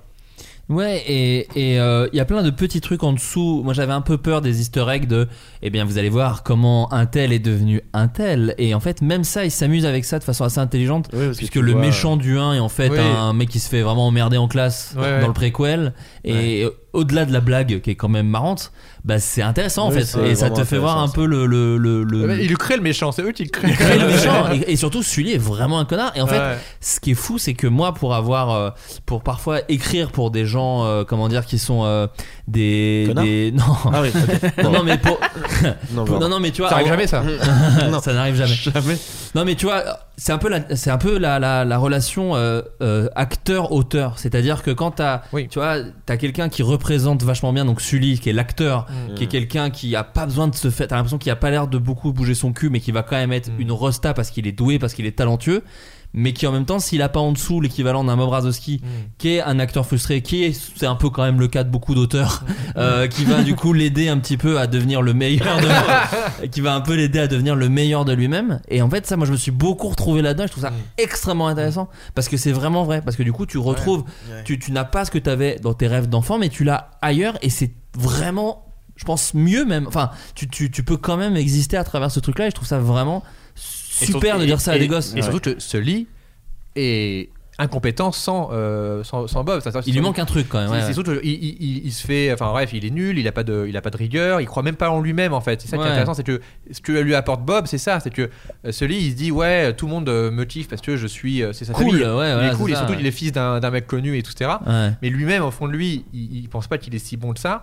Et du coup, il a besoin d'un Bob pour l'encourager et pour le, le surtout le driver quoi. Parce qu'il y a un vrai truc d'adolescent d'ailleurs aussi de, de de pas croire en toi machin et donc du coup d'être très désinvolte en même temps genre je m'en branle, je m'en bats les couilles, Et je m'en branle et tout et qui est vraiment un comportement d'autodéfense qu'ont les adolescents. euh. Et, et- et c'est pour ça que le film est intéressant, c'est pas tant que Bob va briller à travers euh, Sully parce que Sully est trop fort et que Bob est à côté de Sully. C'est non, parce que les deux brillent l'un avec l'autre en fait. C'est ça où ils ont réussi à faire une vraie relation euh, euh, intéressante. Quoi. Et, et les persos, euh, tous les petits persos secondaires marchent Ouais. bien aussi. Et cette, la scène dans, qui est une vraie scène d'angoisse aussi euh, dans le dortoir. Oui, quand, c'est génial. quand pour le coup ils, c'est- ils font, ils ont peur des enfants. Ouais, Enfin, c'est des vrais enfants, Et ouais. de vrais enfants dans un dortoir. Et justement, quand je l'ai revu récemment, c'est une vraie scène d'horreur en fait. Et je Oui, dis, le pas aimé voir ce film. Et je pense que c'est peut-être aussi pour ça qu'il a, euh, il, il a pas eu le succès euh, du premier, qu'il a été un peu décrié et tout. C'est que euh, je pense que c'est ouais. pour le coup pas un film pour enfants quoi. Il y a Ouais. plein de trucs. euh, Ouais, déjà bah l'histoire, voilà, c'est une histoire qui nous parle nous Ah plus. Je pense que ado, pff, ça me serait passé à Mais côté. c'est- un film de- de jeunes, euh, actifs, un peu. Ouais, c'est ça. Exactement. Et- Ouais. Et, et même et pour les plus petits encore, ce moment-là est terrifiant. Ah bah ouais. Détesté voir ça quoi. C'est vraiment un Surtout film que oui, quoi. dans le premier, t'avais Boo qui était toute mignonne. Là, t'as une armée de gamins euh, effrayants. hyper flippant. Euh, Celui d'après a est beaucoup plus connu puisqu'il a fait beaucoup parler de lui à l'époque, euh, vraiment plutôt en bien puisque C'est Titanic. c'est- non, euh, oui, c'est un dessin animé bien fait hein, le truc. Euh, non, il s'agit de Coco. Euh, voilà, pareil, qui a, qui a- qui a tiré beaucoup de larmes. Oh, oui. Un très beau film sur le droit d'auteur. Ah. Rappelons-le. Oui. Et le fait de, de déposer ses textes à la SACEM ou à la SACD. Sinon, on se le fait voler. Voilà, c'est le film. On passe à. Euh, oui, non, euh, Coco euh, de, de Lee. Ah putain, j'ai oublié son nom. J'ai- Ulrich. Ulrich Oui, voilà, c'est ça. Ulrich. Euh, Ulrich. monteur qui a, qui a- qui a- qui a commencé en tant que monteur au sein de, de Pixar. C'est une Et grande famille. C'est une très grande Ouais. famille. Euh, et puis Dieu sait que le rythme est extrêmement important dans ce genre de, de production. Euh, Est-ce que vous avez kiffé Coco? Parce qu'en fait, il y a eu un, un grand vague d'amour euh, sur Coco à sa sortie et j'en ai fait partie. Enfin, et moi toujours d'ailleurs en vrai. Enfin, je trouve le film génial. J'ai l'impression, mais c'est peut-être été ressenti. oublié un peu? Non, mais qu'il y a eu un espèce de backlash de attention. C'était pas si euh, ouf. Mamie. Ah, Exactement. Non, mais- Non, mais j'ai l'impression qu'il y a eu une espèce de, Moi, de, de contre-coup. Ah ouais? en fait, c'était peut-être pas, mais peut-être je le fantasme. hein. Je vois l'impression, c'est pour ça que j'ai dit qu'il a été oublié. C'est plus ça, c'est que j'ai l'impression que Coco c'était un. Euh, ouais, le film, euh, genre tout le monde a dit. c'est- Ouais, genre, et t'as pas vu effectivement, Coco, putain. Ouais, Ouais. c'était. Moi j'ai trouvé ça vraiment très bien. Et qu'après il a un peu disparu, de, tu vois, même de, de- du merchandising, des trucs, et, Ouais. euh, qui est un peu un signe chez Disney de genre, bon bah c'est c'est passé quoi. On passe à Et autre c'est chose. peut-être la- c'est peut-être ça qui fait a- l'impression de genre, moi c'est pas non Peut-être plus. t'as raison, c'est vraiment le merchandising, c'est pas un film comme. Cars où euh, Ouais, les ouais. gamins ils jouent, ils jouent pas avec des squelettes. Non, Ouais, ouais. Mais d'ailleurs, il y en a un peu et c'est immonde. Hein. Enfin, genre ouais. à Disneyland, t'as des peluches qui sont en fait des peluches normales, mais sur par-dessus, il y a Ouais, un ouais. squelette, mais donc tu sais, la peluche elle est pas belle quoi, tu vois, elle est un peu dégueu. Ils pourraient Et- juste vendre des ukulélés et des guitares. euh. Bah, je crois que c'est un peu. Ouais, ouais, bah, c'est- euh, c'est- moi, je l'apprends, hein, je le prends tout de suite. hein, non, mais tu vois, même le chien ou le tigre, euh, tu te dis Ah ça oui, pourrait être un peu bah, le déjoué. chien qui mais... était un peu euh, qui était très bien mais un peu déjà vu de c'est un peu Doug un peu déglingue enfin Ouais, bah le- l'animal gogol, Ouais, la ouais, poule, c'est ça, la, la la poule, c'est- le, mais ça marche le toujours. dodo, le dodo, bon, ça me fait toujours rire. c'est tous les Déjà- personnages de Hotel Transylvania Exactement. Mais non, moi Coco, j'étais quand même en larmes et puis pareil. Alors là, je trouve que en termes d'animation d'être humain, pareil, Wow. on a Ouais. quand même passé un step. euh, La dans- peau de la. de- Enfin, ouais, c'est fou. La peau de la grand-mère, surtout, est, est- Ouais. est hyper. les petits poils euh, Les petits poils, qui- les petits duvets de- les petits duvets de mamie on a tous retrouvé le duvet de mamie On- Ça nous a piqué, Ah oui, ça nous a bordel. piqué les jours pendant les étrennes. Euh, non mais trop bien euh, Coco euh, Oui, pour, euh, la, parle tout, de la mise en scène et le thème le thème de la mort c'est vraiment le Ça t'a touché toi, Timothée? Oh oui, j'ai chialé, vraiment, j'ai chialé. Mais c'est- j'étais surtout très heureux que, on- que ça parle de la mort de cette façon et, et que putain, c'est une parfaite introduction. C'est le premier film que je montrerai à mes gosses. Tiens, voilà la mort. tu connais ça, voilà. Et c'est les bon. jouets, ça, ça Tu vit peux- pas. tu peux voir tout ce que tu veux après, t'as vu la Non, mais mort. je- moi j'ai euh, C'est super. C'est, euh, mon neveu euh, l'a vu et euh, c'était une période donc il était assez jeune et où ça lui commençait à se poser beaucoup de questions et ça lui faisait assez peur toutes ces questions de merde, machin et quand euh, et moi je l'avais vu et quand mon frère m'a dit qu'ils allaient voir euh, Coco j'ai vraiment eu cette peur de genre ah ça va le il va être effondré parce que c'est Ouais. vraiment le moment où il commence à se demander où est parti machin que, tu vois, de- et, euh, et en fait comme tu dis bah déjà il a trouvé ça très bien et en fait, il, ça lui l'a fait accepter, il a compris le, le message du film, et, en fait, et ça l'a pas du tout. euh, Et c'est pour ça que je, je m'étais dit la même chose, c'est le genre de film qui est vraiment un bon film sur la mort et qui te, qui te rend pas euh, déprimé quoi. euh, Quand Il tu y a l'as vu, eu c'est une- 10% de plus de morts depuis d'enfants, je crois, depuis euh, la sortie du film. Où les gosses sont, bah, c'est pas grave, maman. On l'accepte beaucoup plus. au- la musique dans le monde de Coco. Non mais après bon alors c'est c'est complètement repris de, de, de certaines croyances mexicaines mais même le concept même de euh, tant que tu y penses tout va bien c'est assez joli moi je trouve quand même comme, euh, comme, euh, après en fait les, les gens je sais que c'est Navo alors j'espère ne pas euh, euh, mal citer Navo lui c'est ce qui l'avait gêné il y avait un peu un truc de bah fais quelque chose de marquant de ta vie sinon euh, on va- on va vite on va- t'oublier. on va vite Ah, t'oublier Non, c'est le souvenir de- parce que la grand-mère. Ouais, si d'accord, ok, je vois ce que tu veux dire.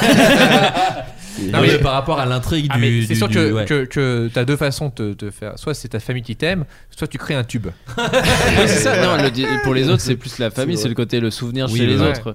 Et, j'ai une question euh, pour vous, euh, amis cinéphiles.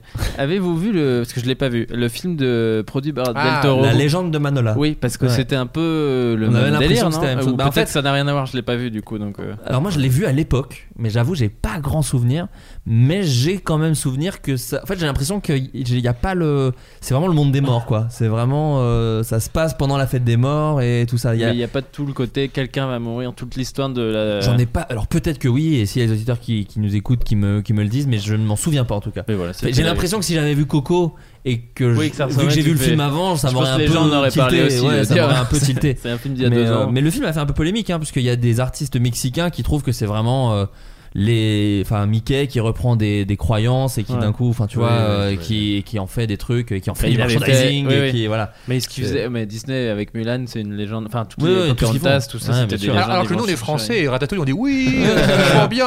Non mais c'est moi je trouve ça cool que les gens justement qu'ils te, mettent au goût du jour des d'autres cultures quoi euh, Bah, il y avait un truc, alors on est très mal placé, puisque, alors je crois qu'aucun de nous n'est mexicain, mais, euh, mais en plus il y a le fait de le sortir l'année où Trump est en campagne, enfin il y avait, il y avait Ah. quand même tout un truc un peu chouette autour de, autour de prochain film ce c'est le mur s'appelle juste le mur beaucoup moins En sympa. avant, Ouais, ouais. Beaucoup moins sympa. Euh, voilà, donc non, Coco très bien. Et juste pour la petite anecdote, euh, là où je dis que ça a été poussé encore plus loin, il faut savoir que toutes les scènes où il y a de la guitare dans Coco, ce sont des vrais accords qui sont joués. C'est-à-dire qu'ils se sont cassés le cul à animer vraiment les doigts Ouais, sur les bonnes notes. En se, en se tapant des tutos en gros plan, enfin pas des tutos mais des- Ouais. des, vidéos où les doigts sont filmés en gros plan et, Et tout. ça joue vite en plus, hein, c'est Et pas. ça joue très très très vite. et en même temps quand ils en sont à foutre des pauvres pelotes de laine sur un t-shirt et tout pour être réaliste ils peuvent bien mettre les vrais doigts les vrais doigts sur une guitare c'est le c'est le Zikos qui parle hein. C'est c'est- c'est le mec qui punk son tube. Euh, Ouais, ouais, ouais, ouais, exactement. ouais, ouais. Mais en plus, dans ce film, il y a un truc que je trouve incroyable, c'est que il y a quand même un personnage euh, récurrent, on va dire, et tout, c'est Frida Kahlo. Oui, Et- ouais, super. et ça, pareil, les gamins, euh, ils ils s'en foutent, tu vois, mais ça, ça marche, que tu la connaisses ou que tu la connaisses pas, ça marche euh, nickel. Bah, tu, et, c'est une porte d'entrée. tu Voilà. vois. Ont- bah, tu vois, c'était Frida Kahlo. Je vais te montrer quelques peintures. non, c'est, euh, non, non, moi j'a- j'adore Coco. J'adore euh, vraiment ce film. Et, euh, et à chaque fois que je le revois, il refait son effet. Mais moi, je, je, je l'aime tellement ce film, je le trouve tellement touchant que quelqu'un qui me dit qu'il a pas aimé, je me dis il y a un problème. Ouais. je, je le bloque dans la vie, tu vois déjà. Et je me dis cette personne est un cyborg. Oui, Voilà. tu n'as pas d'âme. Voilà. C'est tout. Ça, ça va être testé ouais, pour vérifier qui est un alien en apparence humaine ou pas. Voilà. tu vois. C'est- Euh, celui d'après est aussi extrêmement touchant et, et extrêmement connu pour plaire aux adultes et aux enfants, puisqu'il s'agit de Inside Out, Yes. vice versa. Même si j'ai, j'ai- ouais, je, je, je- j'ai jamais compris le titre vice versa. Ouais, Insi- parce que Inside, Inside Out, je comprends, dehors, dedans, vice versa, Ouais. je sais pas. Bon, bref, En même temps, Ouais. dehors Euh, dedans, c'était un titre bof. Ouais. un très bon porno. Euh, voilà. Euh, pareil, une idée simple pour un film euh, très fort, j'ai l'impression. Non, mais parce que en vrai, c'était ça Moi, je parce que parce que entre fait, là-haut, euh, en avant, dehors, dedans, ils sont des c'est vraiment, c'est vraiment des directions quoi. Donc, En même euh, temps, euh, le premier c'était une histoire de jouets. Bon, après, voilà, tu te démerdes. Par Euh, là-bas. Non, mais ce, qui est- ce que je trouve assez intéressant dans, dans Vice Versa, c'est que l'idée de, ok, c'est des émotions qui vont être leurs émotions. T'as, c'est un truc. une mauvaise idée à la base. Ah ouais, c'est ça, c'est un truc Ah mais c'est simple. un- c'est Ouais. c'est presque un cliché de euh, De réunion nous, d'auteurs, Ouais, hein. c'est Ouais. ça. Nous quand on réfléchissait Ouais. à des sketchs et tout, le truc de euh, c'est des pensées dans la tête, c'est Ouais. on l'a- c'est c'est devenu presque un cliché de genre non ça ça c'est bon, on l'a fait, on- ça a été vu, machin Dans et des tout. pubs. Et euh, Ouais. ouais. ouais, dans les pu- et là quand moi je me souviens de lire le pitch de, de ce film en me disant oh mais attends mais c'est euh, j'ai du mal lire l'article c'était leur film leur projet de film il y a 15 ans c'est pas possible que ce soit maintenant ils vont pas le faire maintenant quoi et ils l'ont fait et ils l'ont bien fait ces salauds Ouais. Ouais. Tout le concept est exploité vraiment tellement bien et de façon touchante. Et là, enfin, moi, c'est mon préféré, je pense. Euh, en Ah, tout cas, d'accord. en termes de qui m'a touché, qui m'a ému euh, récemment, où euh, je me rappelle être râlé le voir, euh, râlé, euh, le voir plusieurs fois et euh, au cinéma et où euh, notamment dans une salle avec que des gosses qui comprenaient pas vraiment qui savaient pas qui comprenaient pas tout euh, et ils étaient trop jeunes je pense pour comprendre je sais pas à, quel- à partir de quel âge tu peux vraiment comprendre euh, certains trucs mais c'est vrai que c'est très c'est vraiment sur euh, la psychologie de, de quelqu'un c'est sur euh, tout le monde des rêves enfin Surtout la psychologie d'un enfant, euh, et Ouais. la dépression. et sur la dépre- un film d'animation sur la dépression Ouais, c'est fou. je, je et pense de dire seul. à la fin qu'il faut accepter la tristesse pour euh, pour vivre et pour c'est tellement fort la musique de Chakino est folle enfin moi il y a des moments hyper doux hyper où elle se remémore des souvenirs des trucs où quand Joie regarde ses souvenirs de patinage et tout moi je chiale voilà Et c'est Ouais. surtout que c'est un film où le, le dénouement du film ou la construction du film est lié au cheminement du réalisateur lui-même. Et c'est là où il y a un- dans, les, dans les documentaires euh, qui parlent de comment ils ont écrit le film, c'est hyper intéressant parce qu'à la base, pareil, ils étaient partis sur l'idée de- des- des émotions, machin. Euh, et euh, et c'était donc la peur qui devait être un peu l'allié de la joie, en disant bah oui, bah, l'inverse de la joie c'est la peur. Du coup, c'est un buddy movie sur euh, la joie qui est tout contente et la peur qui, a- qui fait chier parce qu'il a, il a peur de tout. Et c'était ça le- leur film pendant un an. Pendant un an, ils ont fait ce film, ils l'ont écrit, ils l'ont doublé et tout ça. Et on voit, il y, a- y y un super bonus où on voit le réalisateur qui, à un moment, on lui, a- on lui dit très clairement bah, tout ton film ne marche pas. Euh, t'as t'as quelques jours pour trouver une solution parce que là vraiment ton film ne marche pas et on, on risque de t'arrêter ton film tu vois. Ouais. et il part dans la forêt il se filme au téléphone et il, il explique ce qui lui passe par la tête à ce moment-là. Et il dit euh, bah je suis triste. Je suis triste euh, parce qu'il y a tellement de gens avec qui j'ai travaillé sur ce film avec qui je vais devoir dire au revoir et, et, en, et en parlant de ça en parlant de cette tristesse qu'il a de quitter les gens avec qui il a travaillé et de dire bah c'est peut-être ça en fait le film. Ça parle de la tristesse de quitter les gens et pas de la, la peur. Mm. Et là il débloque le film et donc le personnage de la, tristesse qui était vraiment pas du tout un personnage important euh, et ben devient le personnage le plus important du film et du coup le, le- le- c'est hyper intéressant comment il a trouvé cette idée là alors qu'il était parti sur une autre idée à la base quoi. Et c'est- euh, J'ai deux questions pour toi. alors j'ai pas fait le film hein, euh, voilà. Non, déjà, c'est. euh, euh, j'allais- c'est- c'est- tu- T'as vu ça où du coup euh, des podcasts euh, euh, où il y a, je crois que le, le- le- je me rappelle la vidéo je sais plus on peut la voir sur internet où il, où il en parle le réalisateur où il parle de ce moment où il, il fait une thérapie avec lui-même pour savoir un peu euh, où est-ce qu'il va avec ce film et tout Mais le réalisateur qui est Pete Docter, Voilà, Docter ouais, qui, qui a est, fait là-haut, euh, coup, qui a fait euh. là-haut et qui maintenant, je crois, est le nouveau depuis le licenciement de Ouais, ouais. patron de Pixar, euh, en tout cas qui gère le oui. Ouais, Ouais. Je sais plus si c'est lui ou. Parce qu'il y en a un qui s'est rebarré aussi, mais. ça- Oh, ça je sais pas. lui. Mais en tout cas, il gère. un- Et, et non, et surtout, par contre, je trouve qu'il y a un personnage qui empathie un tout petit peu, c'est que euh, joie, peur et colère sont Ouais. très forts, et que du coup, le, le dégoût. Le dégoût, goût- oui, le goût, bah, euh, très- pas- Et moi, je- c'est le petit défaut, euh, Oui, oui, pour parler d'un bah, défaut du film, où tu fais. T'as l'impression que même eux savent pas trop quoi en faire, et là, pour faire quelques blagues de genre, j'aime Ouais. pas les brocolis, et. Vrai. quoi. Ah, ils avaient ça comme blague. Après, ouais, et après, les enfants sont quand même vite. Ont un truc de repousser des choses beaucoup, je pense. que Ah, c'est quand même un lien. Quand t'es gamin. Oui, y a- t'aimes, t'aimes pas, tu réfléchis Ouais, pas c'est plus. c'est vraiment genre, ah, j'aime pas. Ah, je, je sais, je repousse. Et, Ouais. et tu vois. Et c'est là où je trouvais que je comprends pourquoi il est là, mais Oui, c'est vrai que tu il sens est mal qu'il est. exploité peu. tu sens que oui. Enfin, c'est pas qu'il. Ouais, c'est qu'il est moins, en tout cas, Oui. euh, il a moins des scènes un peu euh, cool comme colère, par exemple, qui vraiment du coup c'est efficace, c'est droit. Ouais, euh, et surtout le, le- le design des personnages, parce que c'est quand même fou Ouais. d'avoir fait Ouais, des, designs sur des émotions où tu comprends tout de suite. Ouais, ouais. tu vois, euh, peur, je le trouve à pleurer Oui. de rire. euh, non, mais vraiment, c'est- je trouve qu'il y a des, des, des ruptures, des, des mouvements de bras. C'est très, c'est presque très Looney Tunes en fait, Ah ouais. parfois plus que Disney, je trouve. Et Bah, ce mais- moment dans, dans les pensées abstraites, là. Bah oui, qui ça va- devient, Ah tellement euh, expérimental. C'est pour Ouais. ça, les- je me Et que les enfants vraiment- adorent, les enfants adorent cette scène, c'est ça qui est fou. Ah. Ah c'est que d'un coup il y a des. Bah écoute, moi je l'ai vu bien. avec une petite fille et. En euh, non, non. John Lasseter Rien. Allez, Allez. voilà, 56. Un podcast de 20 minutes. Alors qu'on parle de Pixar quand même. Moi je l'ai vu avec une petite fille et, et à ce moment-là elle hurle de rire quoi parce que d'un coup en fait les formes Ah oui, deviennent des trucs chelous en fait. Donc en fait je pense que la base de l'humour c'est être surpris tu vois. C'est genre t'es surpris tu fais oh putain. Et, tu vois, et je pense que quand t'es un truc aussi basique de quand elle passe par des trucs qui deviennent des trucs chelous bizarres euh, Mmh, tu vois ouais. tout plat exactement comme quand on regardait euh, Bibi Pecoyote se faire écraser et d'un coup ils sont tous euh, gondolants tu vois. Je pense que c'est c'est des, des formes qui plaisent aux, ga- aux gamins quoi. Comment elle l'a, elle a vécu le film euh, Enfin, dans, dans est-ce qu'elle en a tiré des leçons ou est-ce que t'en sais rien ou est-ce que ou est-ce que par exemple quand l'ami imaginaire disparaît, enfin ça Non, ça cœur, je ouais, pense, elle de tous les très adultes. Mais non, elle, elle était très triste. Elle est très triste parce que t'as un éléphant rigolo qui disparaît quand même. Oui, c'est vrai. Mais par contre, je te le dis. Après, le- je dis pas qu'elle représente, c'est pas la mère des enfants à, à Enfantville. À, à Enfantville, c'est elle qui décide de ce qu'ils pensent tous. Euh, elle se fait chier au bout d'un moment. Ah Parce que en plus c'est un film de deux heures, enfin tu vois au bout d'un moment c'est ah puis, puis elle a elle a, quatre- elle a 5 ans hein, donc c'est pas non plus Oui. euh, tu vois. Mais euh, le, le, le Big Bang ça la touche, euh, les, les villes qui commencent à, à- à s'écraser machin et elles doivent courir pour y échapper ça la touche. Je pense pas qu'elle ait compris qu'il faut de la tristesse pour être heureux, Oui. j'en sais rien. Quand elle Mais- fugue à la fin. Ouais, euh, tu vois, je pense que c'est des trucs qui la dépassent un petit peu, mais, mais c'est super, je trouve. Elle va pouvoir Ouais. y retourner parce qu'elle a quand même beaucoup rigolé. Et je pense qu'elle aime bien le film, mais voilà. C'est juste au bout d'un moment, elle s'est fait chier. Donc je pense que le problème, c'est quand tu t'ennuies vers la fin, t'as Elle pas fait, elle fait quoi quand elle se fait chier? Euh, elle est sur Insta.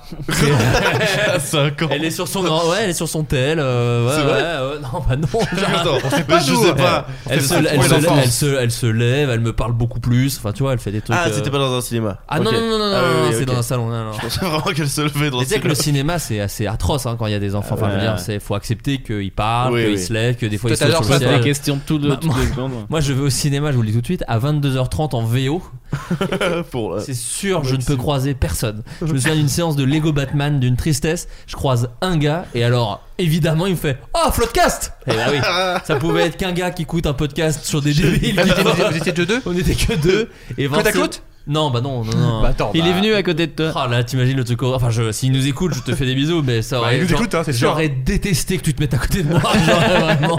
Moi, j'aurais, j'aurais pas osé me mettre à l'opposé. J'aurais dit, je- il va peut-être mal le prendre que je m'éloigne. Oui, t'aurais t'aurais choisi une distance très. Pour dire, Ouais. genre, je sais que t'es là, et euh, mais je vais pas non plus envahir ton espace Est-ce que tu, je- c'est, rassure- tu ris autant seul comme ça ou surtout avec un, un- Non, moi je ris très fort au cinéma. Et c'est d'ailleurs tout le. mais la même chose que quand t'es en Quand je suis avec des public potes. 1000 personnes ouais, dans une ouais, salle. ouais, ouais. Et Ok. c'est et c'est très relou parce qu'à côté de ça, je suis super chiant avec les gens qui font du bruit. mais et j'en en parlais avec- d'ailleurs dans, le- dans ce podcast avec François. Mais je ris très fort. Donc il y a vraiment un truc quand je fais bon, euh, chut. Et du coup les gens font bah gars, euh, soit soit t'es voilà, faut être concret un peu dans, dans tes avis, tu vois. Bon bref. Euh, nous avançons sur une Tu, pépite. tu ris comme Nelson dans les Simpsons, Ouais, et Eleanor Cost. C'est l'enfant de Eleanor Cost et de, et de- et de- et des Simpsons. Euh, celui d'après est tout à fait culte, puisqu'il s'agit, on parlait d'une attraction où il y a 4 heures de queue. Euh, C'est le monde de Nemo. Avec euh, la musique merveilleuse de Thomas. Newman, Qu'on entend tout de suite. petit piano qu'on entend en, en ce moment. Euh, le monde de Nemo, je dirais mon troisième préféré avec Ratatouille et euh, Monstres et compagnie. Parce que euh, je trouve ce film. euh, comment dire Je sais pas, j'ai-. En fait, je, je, je savais. Bon, déjà, tout ce qui est avec des darons, hein, vous avez remarqué, c'est quand même des trucs qui me touchent beaucoup. Mais, mais je trouve ce film d'une espèce d'intelligence euh, vis-à-vis de. C'est une aventure quoi. Enfin, je trouve ça sec, j'adore quoi. C'est une aventure qui ne s'arrête jamais. C'est-à-dire que j'ai re- quand j'ai allé voir le, remake du Roi Lion, euh, qui est quand même la même histoire, je me suis dit ah c'est vrai que même dans l'original, ça prend des grosses pauses le Roi Lion, tu vois. C'est-à-dire que euh, il rencontre Timon et Pumba, ça s'arrête, ensuite il repart, ce machin. Le monde de Nemo, ça s'arrête à aucun moment. C'est-à-dire qu'il est tout le temps euh, le personnage de marin en déplacement pour essayer de retrouver son fils. Sans que ce soit un défaut, comme Sans dans Star soit- Wars, euh, l'ascension de Skywalker. Voilà. Oui. Euh, Non, non, mais c'est, en fait, je trouve ce film incroyable parce que, bon, déjà, il, il, il m'émeut, il m'émue, il m'émouvoit, il, me- Il il m'émeut, t'émeut, je crois. il m'émeut, c'est vrai, il m'émeut. Il, il est, il est 7h, du matin. Il m'émeut énormément, c'est-à-dire que je trouve ce film extrêmement touchant. Et il y a Ouais. cette scène que j'adore où, euh, où les poissons. Euh, avec l'oiseau et tout, enfin il y, a y la rumeur qui remonte de euh, il a Oui. il a parcouru l'océan entier machin et tout. Et ça arrive au, à l'albatros qui va le dire aux poissons dans l'aquarium. Et il dit euh, ouais il y a ton fils il y a ton père. Il s'est battu contre trois requins. Donc le, le- le petit poisson fait bah non mais ça doit pas être mon père. Il fait bah si comment s'appelle-t-il? Marin je crois. Et t'as vraiment l'enfant qui est comme un ouf et qui dit c'est mon père. Et il raconte sur de la musique tout ce qu'a fait son père. Je trouve cette scène incroyable. Et dans, le même genre, il y a une scène pareille qui est au, au- même niveau en termes d'émotion. C'est les scènes où euh, ils sont avec les requins là et t'as une bombe. Ouais. Et la bombe explose, t'as le bateau qui explose, oui. ça fait une énorme explosion. Et après on voit la surface, il y a deux, il y a deux oiseaux et t'as une, une petite bulle qui fait ploc. Et l'autre il, regarde son pote oiseau, il fait super. Et il se barre. dans la VF il dit même élégant gens. VF, euh, bonne VF de Dubosc. incroyable Ouais, on le reconnaît pas Mais oui, on ne le le connaît sais pas, pas, et c'est une vraie très bonne VF. Sauf quand Ouais. il dit euh, Dis donc, on n'entend pas Patrick là, effectivement, on, On n'entend pas Marin Non, on reconnaît un peu. Mais... Et, euh, non, et par contre, euh, tu parlais d'histoire d'amour. Il y en a pas dans celui-là parce que c'est pas une histoire d'amour qu'il a avec Doris. C'est C'est vrai. Vraie histoire d'amitié. C'est vrai, c'est vrai, euh. Et, c'est ce qui Mais c'est aussi après Monstre et compagnie. film. Pour ça je parlais de euh, Ah oui, c'était de Monstre et compagnie. c'était le premier. Parce que techniquement, ce, comment dire, draguer une meuf qui est, qui est amnésique, c'est borderline. C'est on comme quand- c'est la terre et la tête. C'est hein. comme, c'est quand t'es en soirée et que tu bois pas d'alcool et qu'il y a une meuf bourrée. Tu- Ouais. Tu ne la dragues pas. Voilà, c'est la même chose. Oui, c'est vrai qu'ils ont dû se poser la question. Sauf peut-être euh, John. Mais d'ailleurs, le monde- Je comprends pas. D'ailleurs, le monde de Attends, mais il y a Nemo- un boulevard là. Le monde de Nemo d'ailleurs qui est, un film aussi qui a remis sur le devant de la scène Hélène DeGeneres Oui. ce qui peut Ah, paraître fou quand on le dit maintenant parce que Hélène DeGeneres est une giga star mais à l'époque en fait elle venait de, se faire virer de sa sitcom. Elle avait fait son coming out qui avait qui était pas bien passé à l'époque euh, enfin qui lui avait fermé beaucoup de portes. Et en fait c'est euh, Andrew Stanton qui était venu le- la voir en disant bah en fait moi j'ai écrit avec ton ta sitcom en fond et euh, j'ai pensé à toi pour le pour le rôle et euh, elle le dit euh, dans le dans l'excellente émission de David Letterman sur Netflix euh, mon prochain invité n'est plus à présenter je crois que c'est quelque chose comme ça.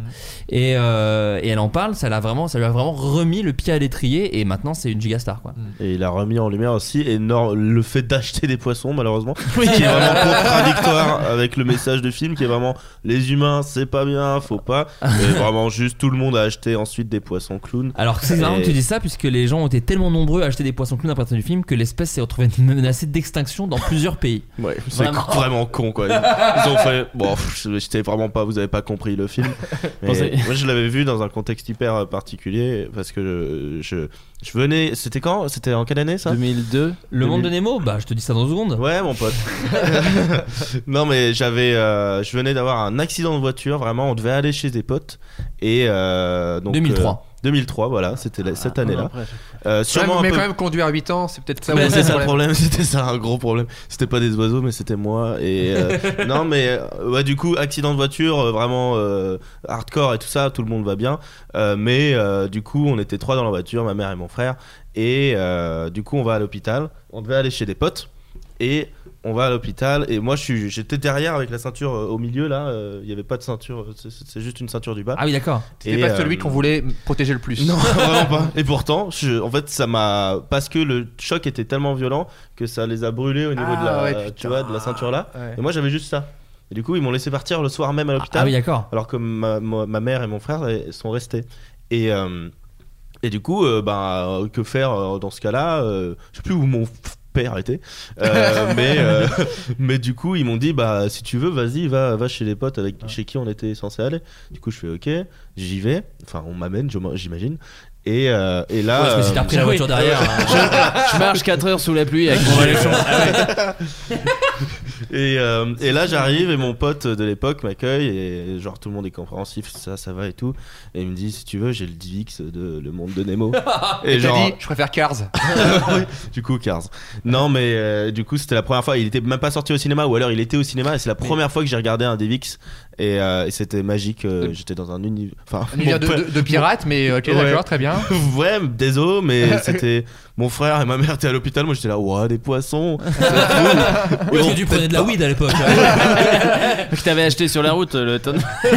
Après tes 4 heures de chemin. Non, c'était comme un rêve. Et je me rappelle, je crois que c'était la version québécoise, euh, Ouais, mais- ou je sais plus, parce que c'était pas exactement. Mais je pense qu'il y avait eu un truc où c'est sorti avant. Parce que moi je l'ai vu en DivX aussi, mais il y avait une histoire. Je sais, pour, pareil, j'ai l'impression de l'avoir vu avant le, le cinéma en DivX. Ouais. Je pense qu'il y avait eu une fuite euh, à cette époque-là.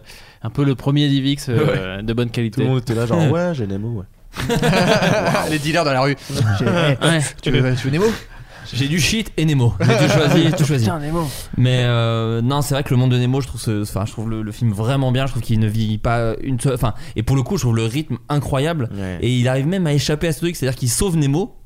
Et à l'appareil, il y a une dernière péripétie. Mais quand même, elle est pas chiante. C'est-à-dire que elle est logique dans l'histoire où ils essaient de faire basculer le bateau. Et c'est vrai que les humains sont vraiment des merdes du, du début à la fin du film. Il n'y a pas un humain qui, euh, qui est racheté en fait. C'est que des débiles profonds. Et, euh, et je sais pas, je Et trouve. ensuite, ouais. Et tout le le monde début- a acheté des poissons. Voilà, c'est ça. Pour donner Et pas du tout raison au film. Et le début aussi triste, on parlait de là-haut, mais euh, Ouais. c'est vrai que a- c'est quand même un début de film où la mère meurt et puis voilà quoi. Et Allez, hop. tous ses frères et sœurs. Et tous ses frères et tous les sœurs. embryons, Et et après, c'est. Allez, on y va. Allez, c'est parti. Alors, on a bien L'attraction installé. est plus marrante. L'attraction. Ça serait super que l'attraction ce soit vraiment juste le début. Tout le monde meurt et t'échappes. au truc. Et à la fin, il y a que le poisson qui fait Maintenant, on va essayer de survivre, Nemo. Ah. Eh ben, allez chercher la photo. qui est là-bas.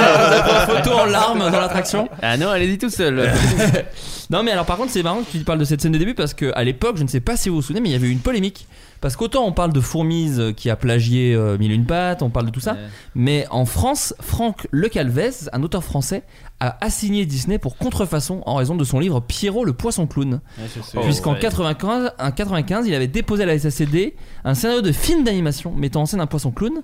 Et devant les échecs à 80 millions de production, il l'avait adapté en 2002 en bande dessinée, un an avant la sortie du Monde de Nemo. L'histoire du, de du livre, c'est le Pierrot le poisson clown vit heureux avec ses parents et Rose leur anémone protectrice jusqu'à l'arrivée de Liona la, la rascasse. Chassée par Rose, Liona s'est promis de se venger et de manger la famille clown. Pierrot doit faire preuve de courage pour lui échapper. Heureusement, Pierrot est aidé par de gentils poissons qu'il rencontre tout au long de ses aventures. Avec ses nouveaux amis, il découvre que la vie lui réserve de belles surprises. Le plus troublant reste le début de l'histoire, où effectivement c'est une attaque d'un poisson alors qu'ils sont dans leur anémone et compagnie. Euh, et le- l'auteur dit on y retrouve les mêmes personnages secondaires avec un poisson chirurgien et une crevette nettoyeuse. Moi, je suis dégoûté. Euh, mais en l'occurrence, euh, ce sont les seuls, comment dire, c'est les seules ressemblances. Et le tribunal de grande instance de Paris a euh, débouté euh, l'auteur en lui disant que non, ça n'avait, même si c'est similaire, ça n'avait rien à voir et que sur les dates, ça ne collait pas. Euh. Au niveau de le livre, il venait de sortir un an avant, donc par rapport à développement de film, tout ça, il a dû du coup verser 38 000 euros de dommages et intérêts Oh verses- parce que tu t'attaques à Disney, mon con. Oh non. Donc, euh, donc voilà. Ouais, c'est vrai qu'ils peuvent lui dire, bon allez, putain. c'est tranquille quoi. Bon, il a plus rien fait après, quoi. Ouais, Il je a- pense que c'était compliqué. Bah, il a fait une BD sur un mec dans le monde des morts, mais il a fermé sa gueule. Il a dit euh, non, non, euh, non, non, c'est pas. non, prenez, prenez ce que vous voulez.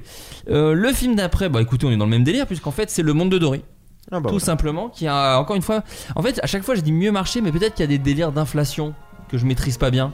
Ou Il y a plus de gens dans le monde, hein. Peut-être plus de gens dans le monde, je ne sais pas. Non. Euh, le monde de Dory qui, qui va un peu dans cette grande tradition des suites de Pixar où c'est n'importe quoi. Ouais. À savoir, mais moi j'aime bien le monde de Dory, mais où on joue un peu avec les règles, où on casse un peu le jouet, où on s'en bat un peu les couilles pour faire des blagues.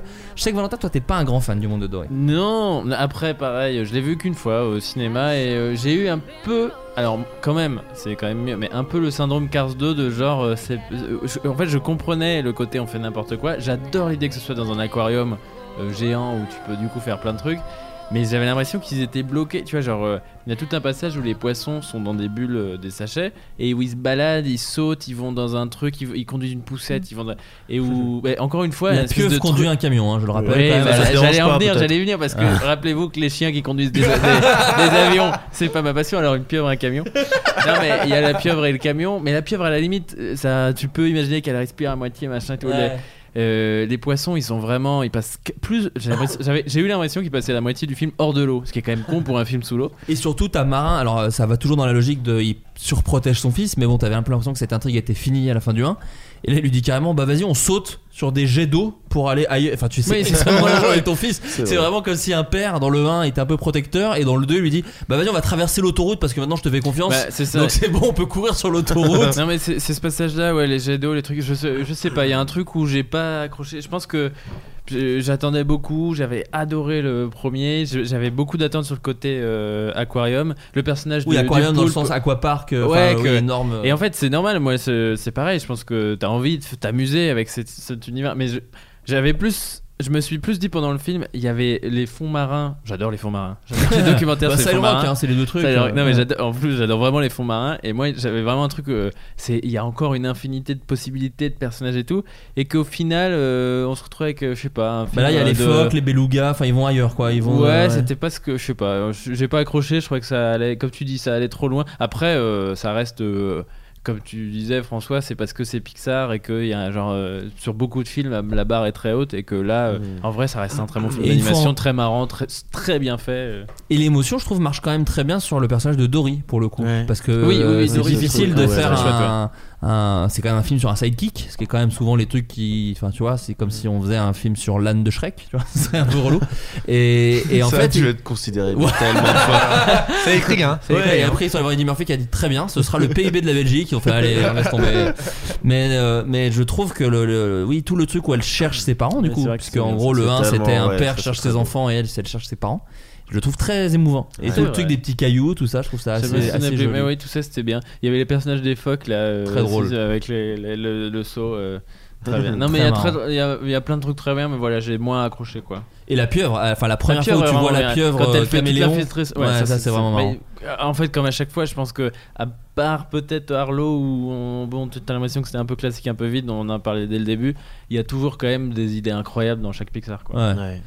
Ouais. Tu l'as- tu l'as pas vu François? Pas du tout. Mais euh, franchement, mate-le, hein, il y a des Ok. trucs vraiment cool, c'est intéressant. Tu Mais me là au moins il- si je l'ai vu j'ai- j'ai j'ai aimé et euh, après voilà ça a pas été mais j'ai été très touché en, en- du personnage de Dory qui et pour le coup encore une fois ils ont vraiment insisté sur euh, le fait que voilà il faut pas acheter de poissons et les humains n'ont pas, c'est faux. Ils ont bien sûr acheté plein de Dory et ça a été un désastre encore une fois.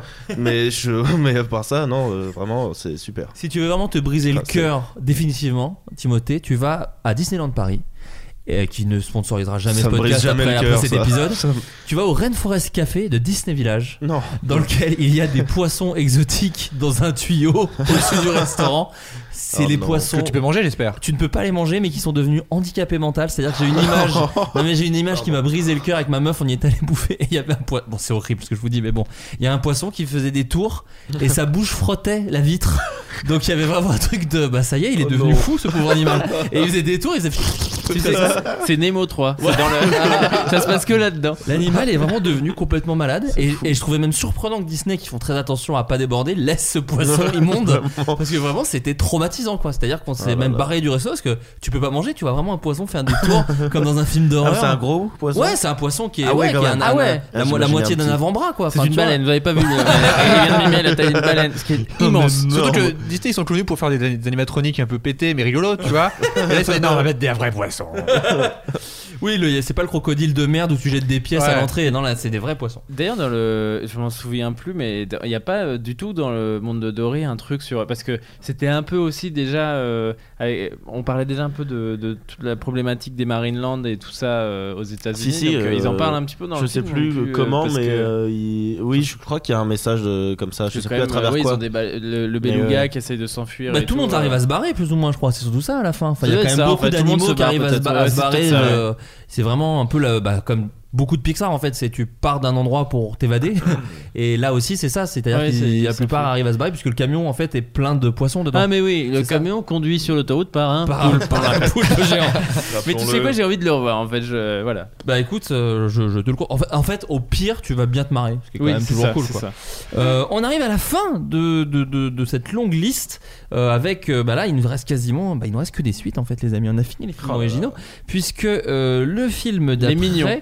Non il, s'a- il s'agit de euh, Toy Story 3 alors une suite mais qui quand même a un peu marqué j'ai l'impression l'histoire de enfin le, le, le cerveau de chacun Bah, la, la chialade. puisque voilà la, la fin est pareil très triste très intelligente Euh, François Descraques qu'est-ce que tu aimes ce film? Euh, J'adore euh, Toy Story 3. euh, c'est euh, c'est vraiment, enfin, pareil. C'est c'est- à chaque Toy Story, c'est toujours genre, allez, c'est le Toy Story de trop.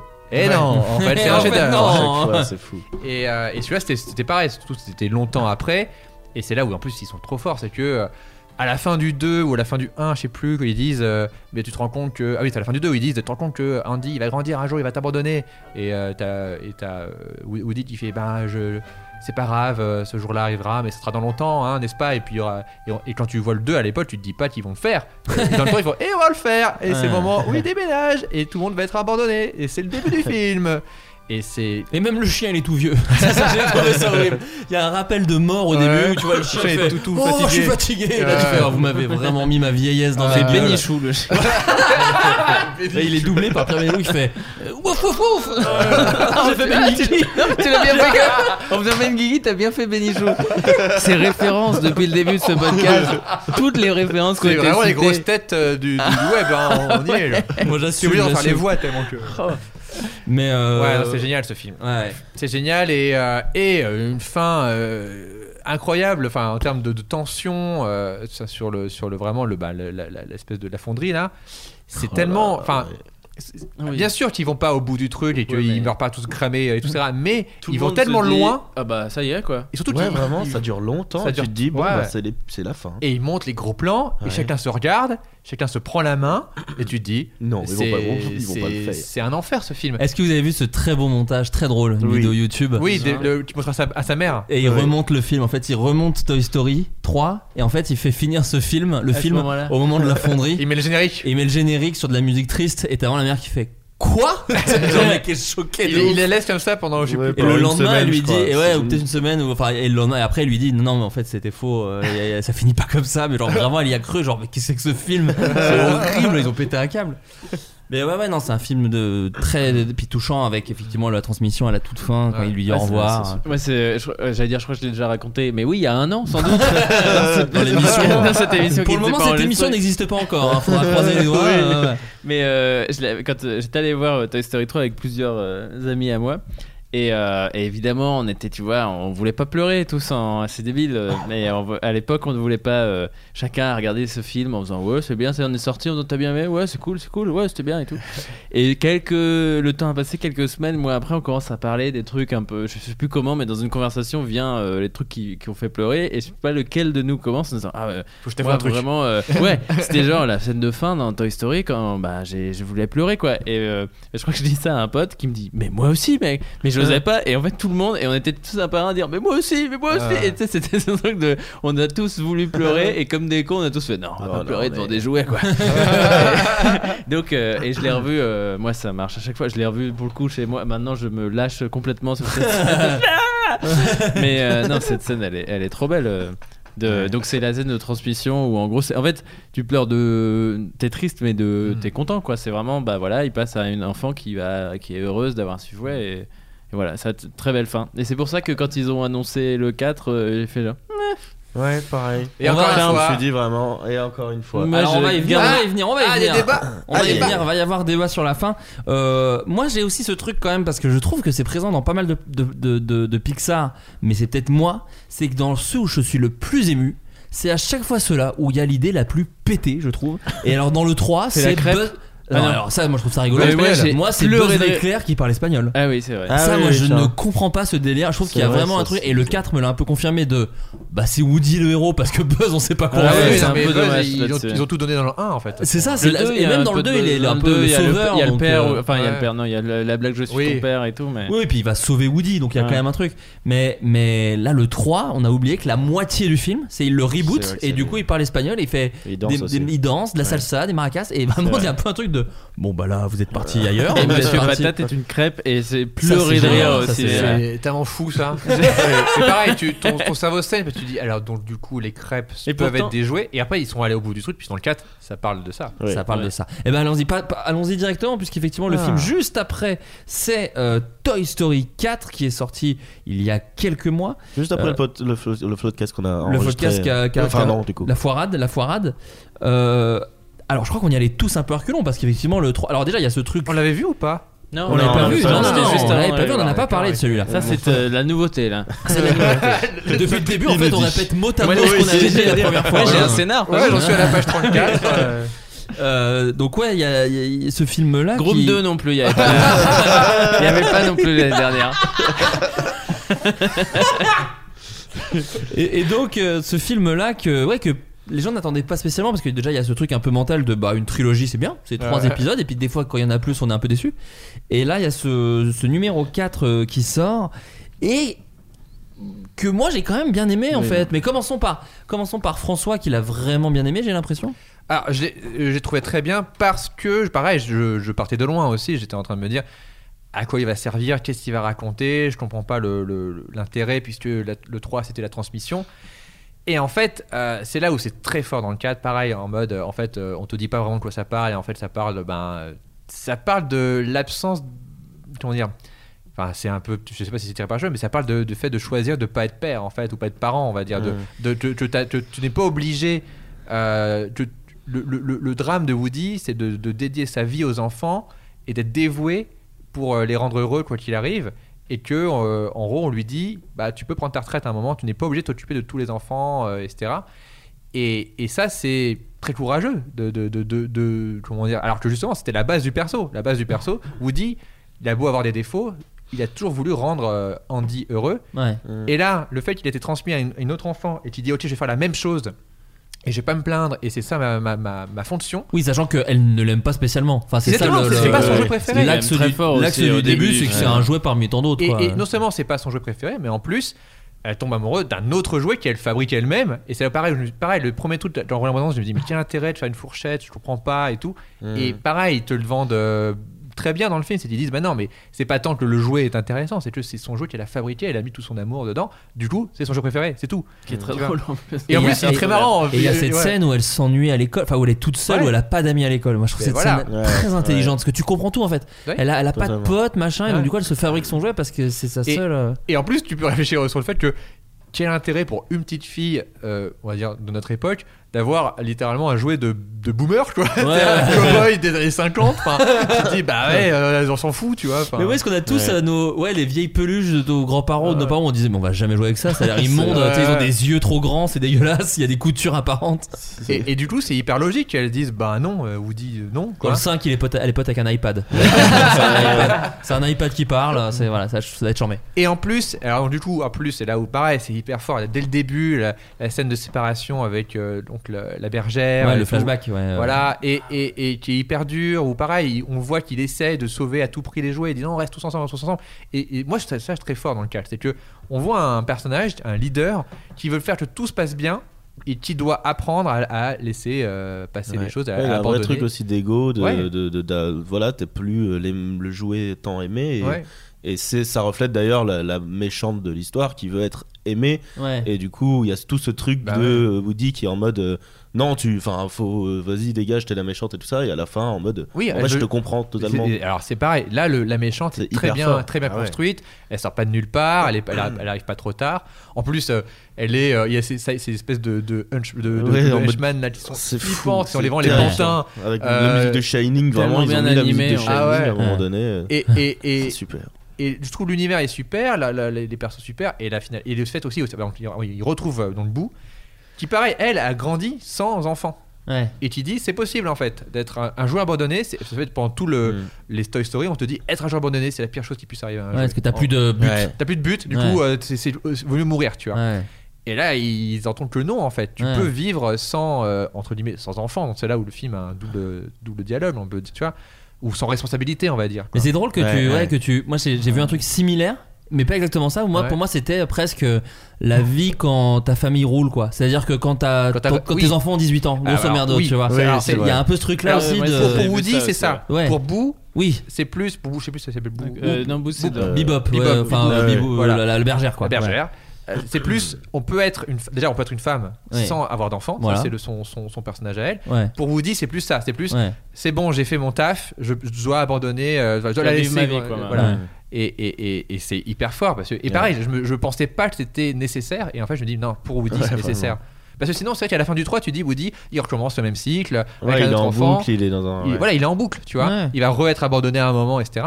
Et là, en fait, non, ils, ils- ils- ils Mm. disent non, non, il nous manque en fait un chapitre. Et je me dis, mais oui, putain, mais oui, c'était important en fait cette histoire. Ouais, c'est.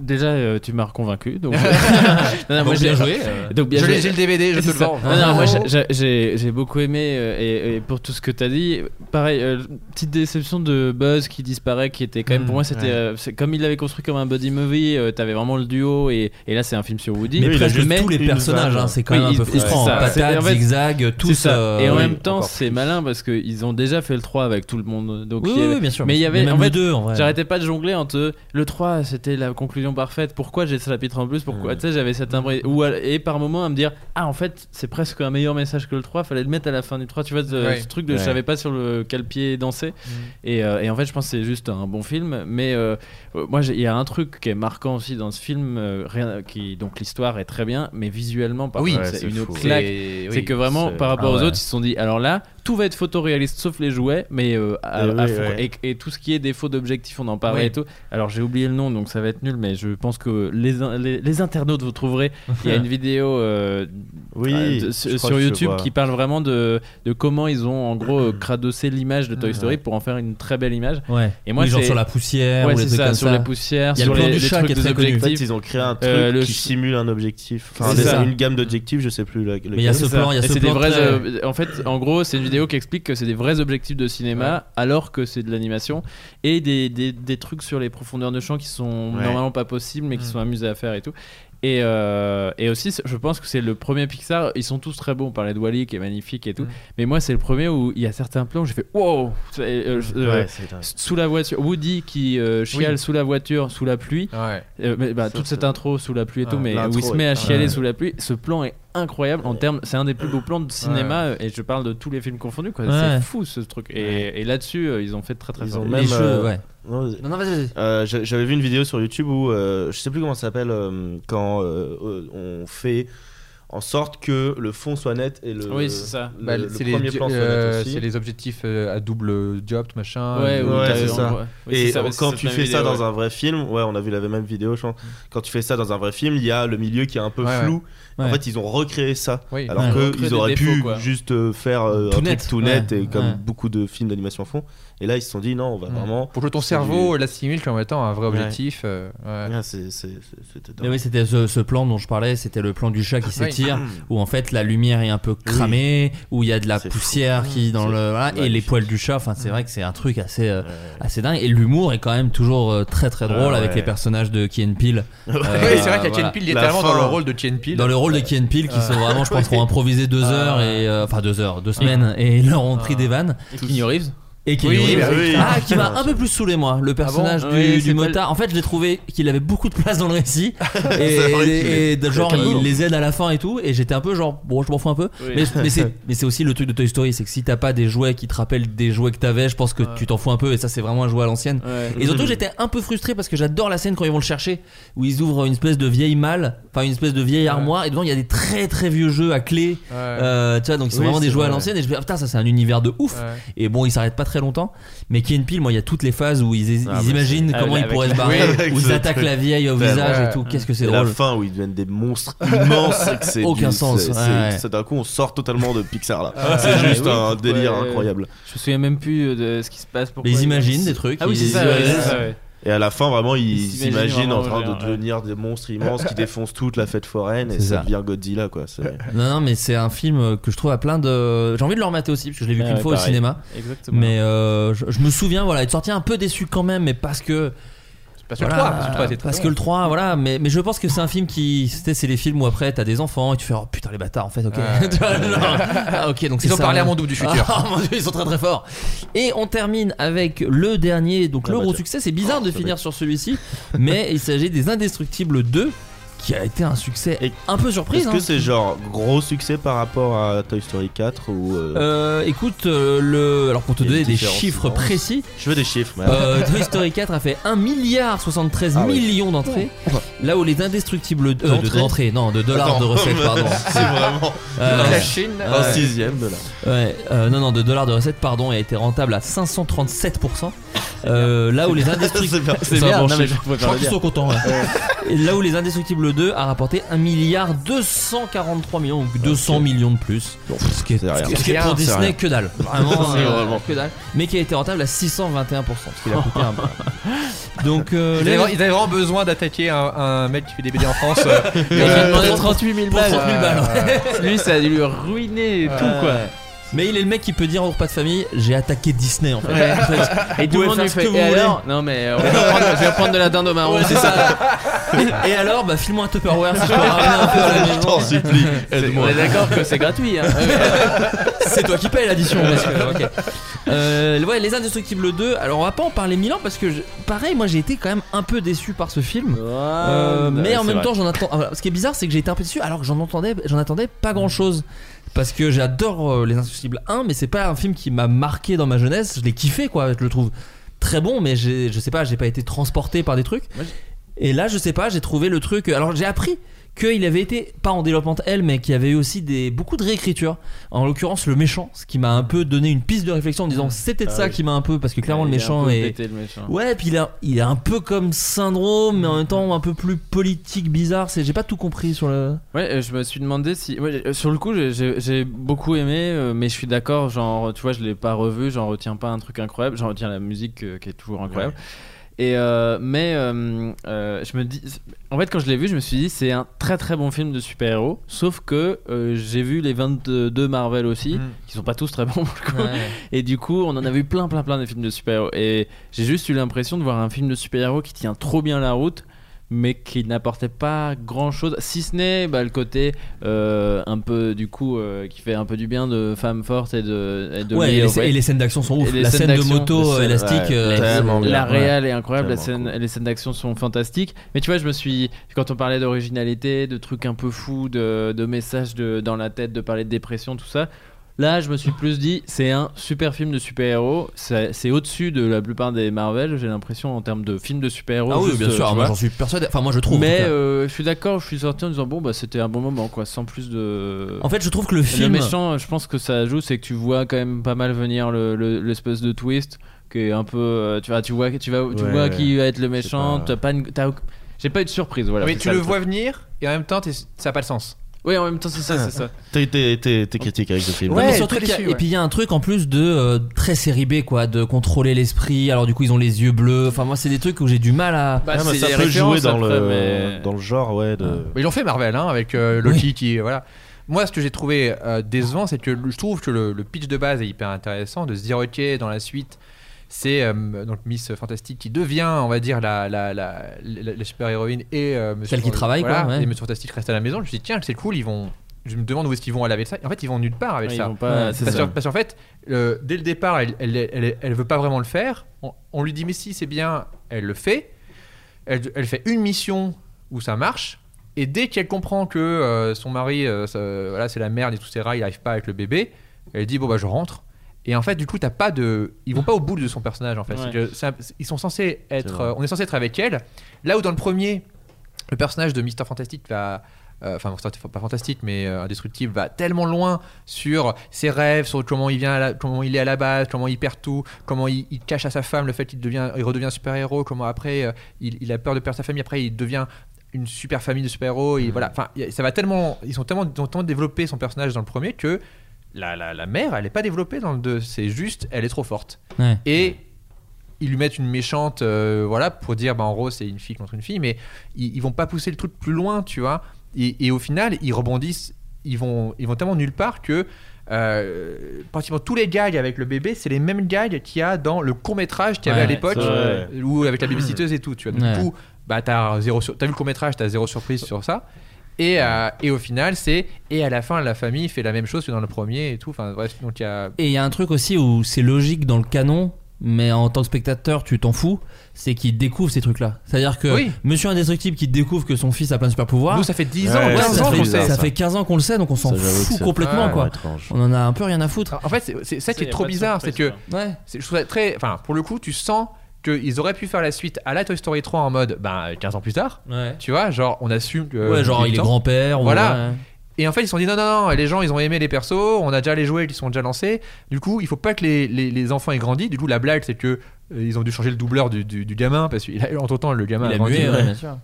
Mais du coup, bah, ils peuvent aller nulle part dans l'histoire parce que ils ont déjà tout raconté avec cette famille à cet âge-là, dans cette situation-là. Ils, ils ont rien de nouveau en fait. Ouais, l'ado est toujours ado. enfin, Ouais. il y a des... En fait, moi, Il y Ouais, avait vas-y. quoi avec cet ado? Il y avait pas un truc au début où elle a, où elle a un mec, euh, elle veut pas lui dire qu'elle est super. euh, ouais, je Oui, crois. bah, je sais bah, pas en fait, c'est ça, mais en c'est fait, c'est- qui- c'est- c'est bah, c'est le gag du. euh, elle, euh, ouais, elle est timide, euh, et puis euh, le- je sais plus le et père. le, le mec, euh, il y a un gars qui lui fait oublier euh, tout ce qu'il a vécu. Ouais, avec le Oui, je sais plus s'il y a voilà. une conclusion à ça ou pas. euh, Oui, parce qu'en fait, c'est ça, c'est pour lui faire oublier qu'elle était super héroïne, et du coup. Ah elle- oui, c'est ça.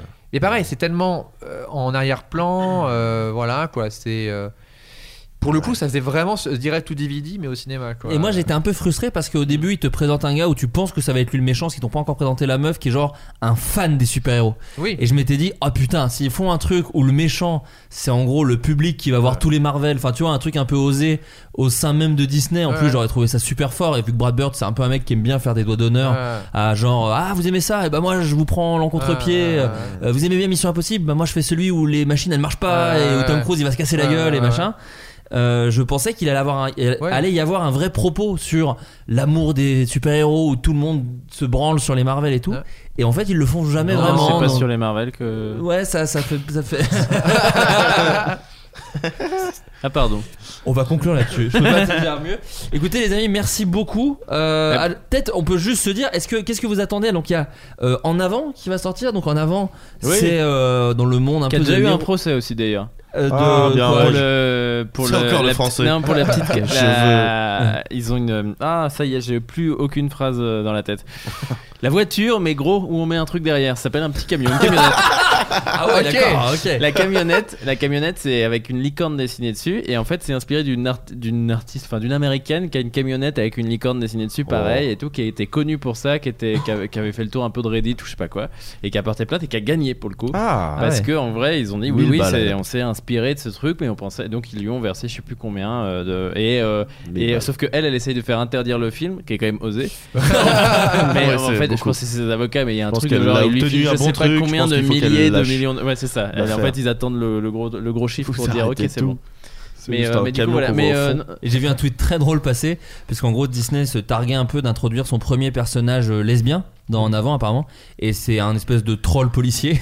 et j'ai vu une humoriste lesbienne qui disait super, euh, notre première représentation c'est un flic lesbien, c'est un troll flic, chambé. tu vois, genre, Merci. C'était assez marrant. Mais euh, mais moi j'ai écoutez j'ai vu une bande annonce, ça me donne un peu envie. Ouais. Ça a l'air d'être Ouais, ouais. d'être Shrek mais premier degré un peu. Enfin ça a l'air d'être un peu genre. Euh, J'attends beaucoup plus Soul qui a l'air plus dans l'esprit vice versa et plus dans le truc très sensible et très. Je, je sais pas, j'ai- pas vu grand chose de ça, mais. J'attends surtout le retour des bêtisiers. Hein qui nous manque. Oui, oui, Il y a deux trucs manque. qui nous Oui. manquent du début 2000, c'est les bêtisiers à la fin des Pixar et Will Smith qui chante la chanson de rap de son film. oui.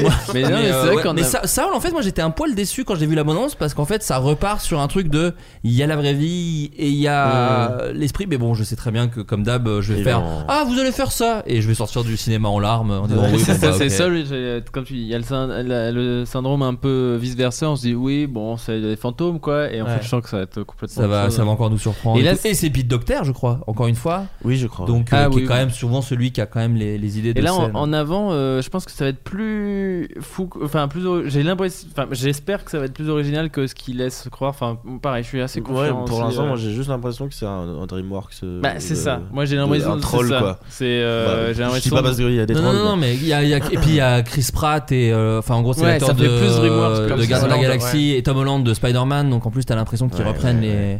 Et, et le et ce- tu vois, je, te demande parce que je vois que tu regardes Sol il sort quand parce que effectivement je crois que c'est euh, Il sort pas de nouveau demain. la première fois où non mais le- les deux films sortent en 2020 il sort le 19 juin en 2020, Ah, donc 2020 c'est aux très serré c'est 19 ça juin aux États-Unis et le Alors, 24 juin en France et, et, euh, En avant Non, en avant, il sort Ah. en février. Donc Ah c'est pour ça, ça que je pensais à Arlo, c'est que c'était la même chose. C'est genre ça sort à 5 mois Ouais. d'intervalle. Ah oui, et donc ça fait un peu genre. Peut-être euh, rien à voir, mais la dernière fois qu'il y a eu ça, il y en a un des deux qui avait été bâclé et qui savait pas trop quand sortir et qu'ils ont mis. euh, donc c'est pour ça que j'ai un peu peur d'en avant. Pour on ça. va voir écoute. mais je crois qu'il y a euh, déjà des critiques de gens qui l'ont vu et je crois que c'est pas mauvais hein, Eh bah, pour en tout cas pour le moment ça réagit pas mal et Chris Pratt, c'est, euh, pic- on va on va aller le voir oui puis Chris Pratt c'est quand même un gars très marrant donc euh, moi je, C'est un très- Pixar Pixar ou c'est genre un Disney Pixar comme il faisait de, parfois ou... c'est-à-dire Bah, les Bah, Disney t- maintenant ils sont en 3D donc ils ressemblent à des pizzas. Ah oui, non, non, Non, c'est- deux Pixar. Non, c'est vraiment deux Pixar. Ah non, non, les deux sont de Pixar. Non, non, c'est les studios Pixar. Non, parce que eux, ils ont, pour le coup, Disney, ils ont sorti Frozen 2 il y a pas longtemps là. Donc c'était ça leur dernier Disney. De Walt Disney Animation, je crois que ça Ils sont trop occupés à compter les billets ils peuvent pas faire. un autre. Euh, bah écoutez, les amis, merci beaucoup. Oh, Euh, voilà, on va croiser tous les doigts et les effluves Ouais, pour que cet enregistrement ait marché. On- Dernier truc en parlant de ça, c'est vrai que maintenant on vit dans une époque où c'est dur de faire la différence entre les Disney et les Pixar. Avant c'était très Ouais. clair, les Disney c'était en 2D, les Pixar c'est en 3D. Maintenant, je pense qu'il y a beaucoup de films d'animation aussi bien que les Pixar, mais c'est en fait des Disney. euh, Et, pour- Et dans la tête des jeunes, je pense qu'ils voient même Ouais. pas la différence. Et beaucoup des ouais. équipes sont parties euh, chez Ouais. Disney parce qu'après l'autre façon de le différencier c'est qu'il y en avait un qui était nul. Ouais. non mais c'est que ouais Zootopie tout ça Ouais. c'était c'est les équipes Pixar qui sont parties. Bah. John Lasseter maintenant il est Bah, à bah, la il retraite. est- mais- mais il, il- était par- il est il- parti à la tête de Disney Ouais. c'est là où il y a Ouais. eu euh, Mm. euh, Zootopie c'était plus, plus- enfin quelques Si, films comme ça, Zootopie, Reine des Neiges. Vaiana, qui étaient des films vachement bien. hein. Ouais. Ouais. Et du coup, je pense que maintenant les, les, les, les- gamins ils, ils voient pas la différence. hein. Ouais, c'est possible. Ouais. Ouais. Les amis, euh, merci en tout cas beaucoup d'être venus. Vous nous direz pour en avant. Un jour, je, je- je me dis, si un jour je, je patreonise euh, ce podcast, je pense que je ferai les, les rustines de tous les hors-séries que j'ai fait. euh, parce qu'à chaque fois, j'en fais des hors-séries et des films ressortent. Et genre, je vous appellerai au téléphone et vous me donnerez votre avis. Ah ouais, je serais ravi. Euh, les amis, l'actu en ce moment, Valentin Vincent, tu travailles sur un, une- un truc un peu long, je crois? Oui, je, là, je, là, je, bon, je peux pas te dire grand chose, mais je Non, non, suis mais- sur un gros. je vais partir sur un gros tournage pour un format long. Je voulais, je voulais pas t'interrompre. Ah, pardon. Euh, non, sur un format long. Sinon, euh, toujours euh, Twitch avec Julien où on se voit tous les lundis. On fait une émission tous les lundis. On a fait un autre truc où on, a- où on écrivait un film en direct. Où on écrivait un pitch. On a fait. En gros, l'idée c'était d'aller jusqu'au traitement de film. On a fait trois semaines tous les jours en direct. Et donc. Euh, ce projet-là, on va aussi essayer de le concrétiser, plus en direct, mais maintenant qu'on a un traitement, on essaye de le développer de notre côté. Euh, la BD euh, Truth Boy qui est toujours très bien partie, mais qui a pris beaucoup de retard, mais c'est storyboardé en entier, si vous voulez tout savoir. Qui est parti, mais qui est en train d'arriver. Oui, c'est Voilà, ça, c'est ça. ça. Je- J'annonce plus rien, mais c'est en cours. Ouais. Et, euh, et non, voilà, euh, toujours. Je, je, je sais pas quoi Bah, dire. d'autre. t'as toujours de bonne déjà, humeur. euh, déjà toujours de énorme. bonne humeur. Non, mais en fait, beaucoup de beaucoup de projets longs. Je peux pas dire, genre, aller voir euh, Oui, la non, saison mais- 2 de Groom euh, au mois de. Bah, de tu peux le dire quand même. mais, Non, non. non, non. non, mais vous pouvez revoir la saison 1 des emmerdeurs. Je vous invite Voilà, c'est à aller ça. voir la et à chercher. mais dont je suis tellement fier, enfin qui est vachement bien, qui est vachement bien. Parce qu'on fait la blague, mais en vrai, moi j'ai énormément travaillé sur les emmerdeurs. j'ai énormément travaillé sur les emmerdeurs aussi. Timothée Hochet. Oh bah et euh... Ouh ça commence mal ça. Alors, je, je ça fait suis 7 en heures qu'on enregistre. je suis en train d'écrire euh, la saison 3 de ma série Calls qui est sur Canal+. Je me permets de, puis je me permets de faire Bien un petit sûr. aller. Allez? Ouais, je peux faire un petit aller. Oui bien sûr. Allez. Ah merci, merci beaucoup, merci. Et, euh, et euh, je commence l'écriture d'un long et que, voilà c'est vraiment l'état de zéro. Et puis sinon Fais-le là sur pour les Twitch. trucs euh, concrets, fais-le sur Twitch, ça t'a- Ouais. ça- ça t'oblige à te lever. C'est vrai. C'était notre excuse, c'était pour nous obliger à bosser dessus qu'on a fait ça. Ah bah, bah, parfait, il faut vraiment que j'ai besoin de ça, donc euh, je vais faire ça. Mais vous avez pas peur que ça, que les gens volent les idées? Si, mais du coup. euh, Il y a un contrat tacite il y un peu, C'est ça, c'est Ok. que nous, et comme eux, en- en fait, euh, pardon, je voulais pas te Non, non, couper pour vas-y. parler de ça, mais en gros, euh, c'était un peu particulier parce que c'était pas on écrit un film avec vous sur Twitch parce que Ok. c'était Ah on oui, a oui. envie de le faire donc euh, et sauf que bah évidemment quand il y a euh, des gens qui regardent et un chat ils proposent des idées ils sont très contents de rebondir donc il y avait un peu un truc toujours à l'écran de si vous donnez des idées et qu'on les lit et qu'on se dit ah mais oui trop bien déjà on note votre nom quand même parce que mais on peut pas on peut, on peut pas rémunérer tous ceux qui Ouais, vont bah parler oui, donc oui. C'est si- bon. préf- vaut mieux que vous ne dites rien c'est plus euh, comme un making of en fait qu'on qu'on documentait et où on servait du chat pour euh, pour faire des sondages, pour savoir sur quel pitch les gens étaient plus chauds, pour avoir un peu des Mmh. avis, etc. Mais du coup, euh, comme nous, on pouvait leur piquer des idées, on disait en même temps, ce qu'on raconte, vous pouvez, c'est le Ouais, contrat, bah c'est que vous pouvez aussi nous piquer nos idées. quoi. Mais mon conseil, prends les avocats de Disney. Mais au moins tout est filmé, donc. euh. François? Je crois que. Ah, pardon, t'avais pas fini, Timothée, Oh, non, bah, non, Et le monde à l'envers euh, aussi, là, j'ai oui, l'impression que tu es quand même dans euh, toutes les vidéos. euh. Je, je, oui, j'apparais dans les vidéos du monde à l'envers de temps en temps. euh, ça m'amuse beaucoup et voilà. euh, Et est-ce que t'es dans un de leurs 17 projets secrets qu'ils teasent depuis deux ans? Ah oui, Oui, bon, bah, tant mieux, potentiellement, tant oui, mieux. Oui, oui, oui, oui, Tant ça mieux. va se faire. Et puis, et puis voilà. Je serai jury, canne série, euh, format court. Voilà, Allez ça, Ah. Donc si vous êtes à quatre- Mais tu fais que ça ou tu fais une petite masterclass? Parce que des fois, 4 séries font des trucs un peu Euh, cool, c'est pas prévu pour le moment? Là, non, je serai que ça. Je sais que il y a Groom, non, qui euh, saison suis- 2. bah, Alors, je pardon sais de pas. revenir sur ça. Mais Pas devant Valentin, Je- pas devant Valentin je crois qu'il y a quelque Euh, chose avec. Enfin, Peut- bref. non mais peut-être série aussi à Cannes Ouais. série D'accord, ok. Ouais. Parce que je sais qu'on fait Série Mania et ça pour le coup moi je serai Oui. présent avec Adrien Méniel. Mais euh, Cannes série je crois pas. En tout cas s'il y a quelque chose je n'y serai pas. Je moi, crois qu'Axel m'avait dit un truc. comme D'accord, ça. très bien. Mais ça Bon, va écoute. être annoncé très bientôt. Bon écoute très bien. Il n'y a pas euh, les emmerdeurs. euh. Si- non, mais si jamais les gens se demandent. Si les gens se demandent. euh, François Descraques. On est quand On est bah là on est vraiment le lundi d'après. Donc on est euh, 2 mars, un truc comme ça. ouais on est le on est le 2 mars exactement. Putain mais pardon une pendule dans ta tête. Voilà. On est le 2 mars. Là vous le voyez pas mais il prend une grande inspiration. Euh, En fait, si on est le 2 mars, euh, euh, techniquement, il y a un nouvel épisode de Mister Saint-Jatu qui est sorti. Euh, mais s'il a été décalé, il faudra que je te demande de couper ce moment au montage. parce que je suis en train de voir. euh, D'accord. voilà, bon écoute tu quoi. me diras de toute façon là je ce week-end hein, donc il y a pas de galère. Bon, en gros, je dis de façon générale, Oui. euh, bah, j'ai un podcast qui s'appelle Mystère à Saint-Jatu. Très bon podcast. Dans lequel tu apparais. J'ai eu la chance d'apparaître. Et, et c'est un podcast d'impro, c'est un feuilleton à la plus belle la vie, mais qui se passe en Bretagne et qui est. euh, voilà, donc. euh, Un les- peu plus marrant même. un peu- oui. et, euh, et voilà, c'est très drôle à faire et je suis trop content. À chaque fois, on a des, des invités euh, voilà, quoi, qui, qui, qui trouvent des, des, des- qui ont des, des, éclairs de génie comme toi, Flaubert. Oh, Et on- mais on a aussi eu euh, Poulpe, on a eu. Euh, euh, Eleanor Coste, on a eu euh, Jérémy Delclos, euh, voilà, on a eu plein de gens bien. euh, et donc, euh, ça, c'est en ce moment ce que je fais, Mystère à Saint-Jatu. Trop bien. C'est très rigolo, ça permet de patienter pendant que les gros projets sont très lents à se mettre en place. Bien sûr, mais les gens ont l'habitude, les auditeurs de cette émission ont l'habitude. S'il y a bien un truc que ça peut vous apprendre sur le métier, c'est que c'est très très long, voilà, que ça met beaucoup de temps et que souvent ça va dans les chiottes. Et c'est délicieux. Ah oui, Euh, oui, oui, ah oui, il y en a euh, eu euh, plein aussi. J'ai hâte d'être vraiment ce, à la De Kevin pouvoir dire Smith, un ça. vieil auteur de 50 ans qui dit Vous savez que j'ai écrit ça à l'époque Ça allait nulle part, mais j'avais écrit ça. Hein. ça j'ai vraiment hâte de pouvoir raconter tout ça. Euh, bon, bah écoutez, les amis, je vous embrasse. Merci encore d'être venus. Mais merci à toi. Et, euh, et puis à très bientôt. Euh, nous, euh, quant à nous, amis auditeurs, si vous avez écouté jusque-là, eh bien dans une semaine, techniquement le 2 mars, non vendredi, vendredi, c'est le Floodcast au Bataclan. C'est pour ça en fait qu'on a eu une petite pause de plusieurs semaines parce qu'en fait euh, on s'est rendu compte de la date un peu tard en disant mais bordel de merde c'est dans un mois. Donc on a préféré privilégier le temps qu'on avait ensemble avec Adrien pour préparer l'émission, préparer des petits happenings. Enfin en tout cas bon, si vous avez écouté la première, on est dans le même esprit pour la deuxième. Et euh, si vous avez vos places, je pense que vous devriez vous amuser. Et si vous n'avez pas vos places, le podcast sera évidemment disponible derrière. Et j'espère que ça vous amusera. Euh, je vous fais d'énormes bisous et puis à très bientôt. Salut tout le monde. Ciao. Salut, les gars. bisous. Mesdames et messieurs, voici la compagnie des monstres dans une comédie musicale jouée, écrite et dirigée par Bob produite et produite par Bob Razowski.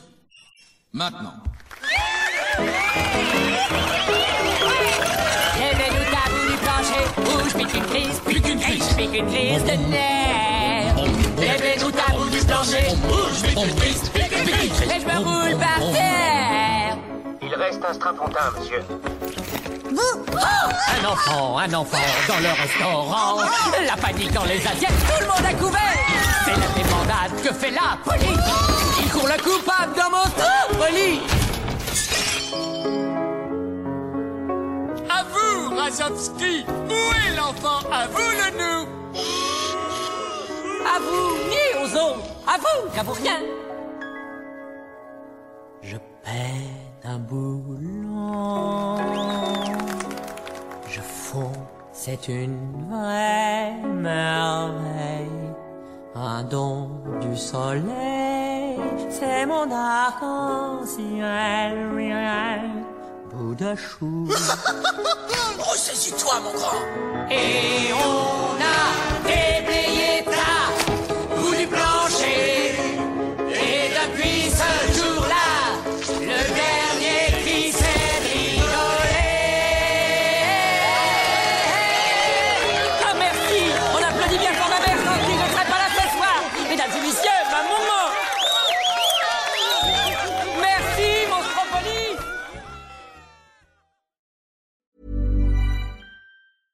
Even when we're on a budget, we still deserve nice things.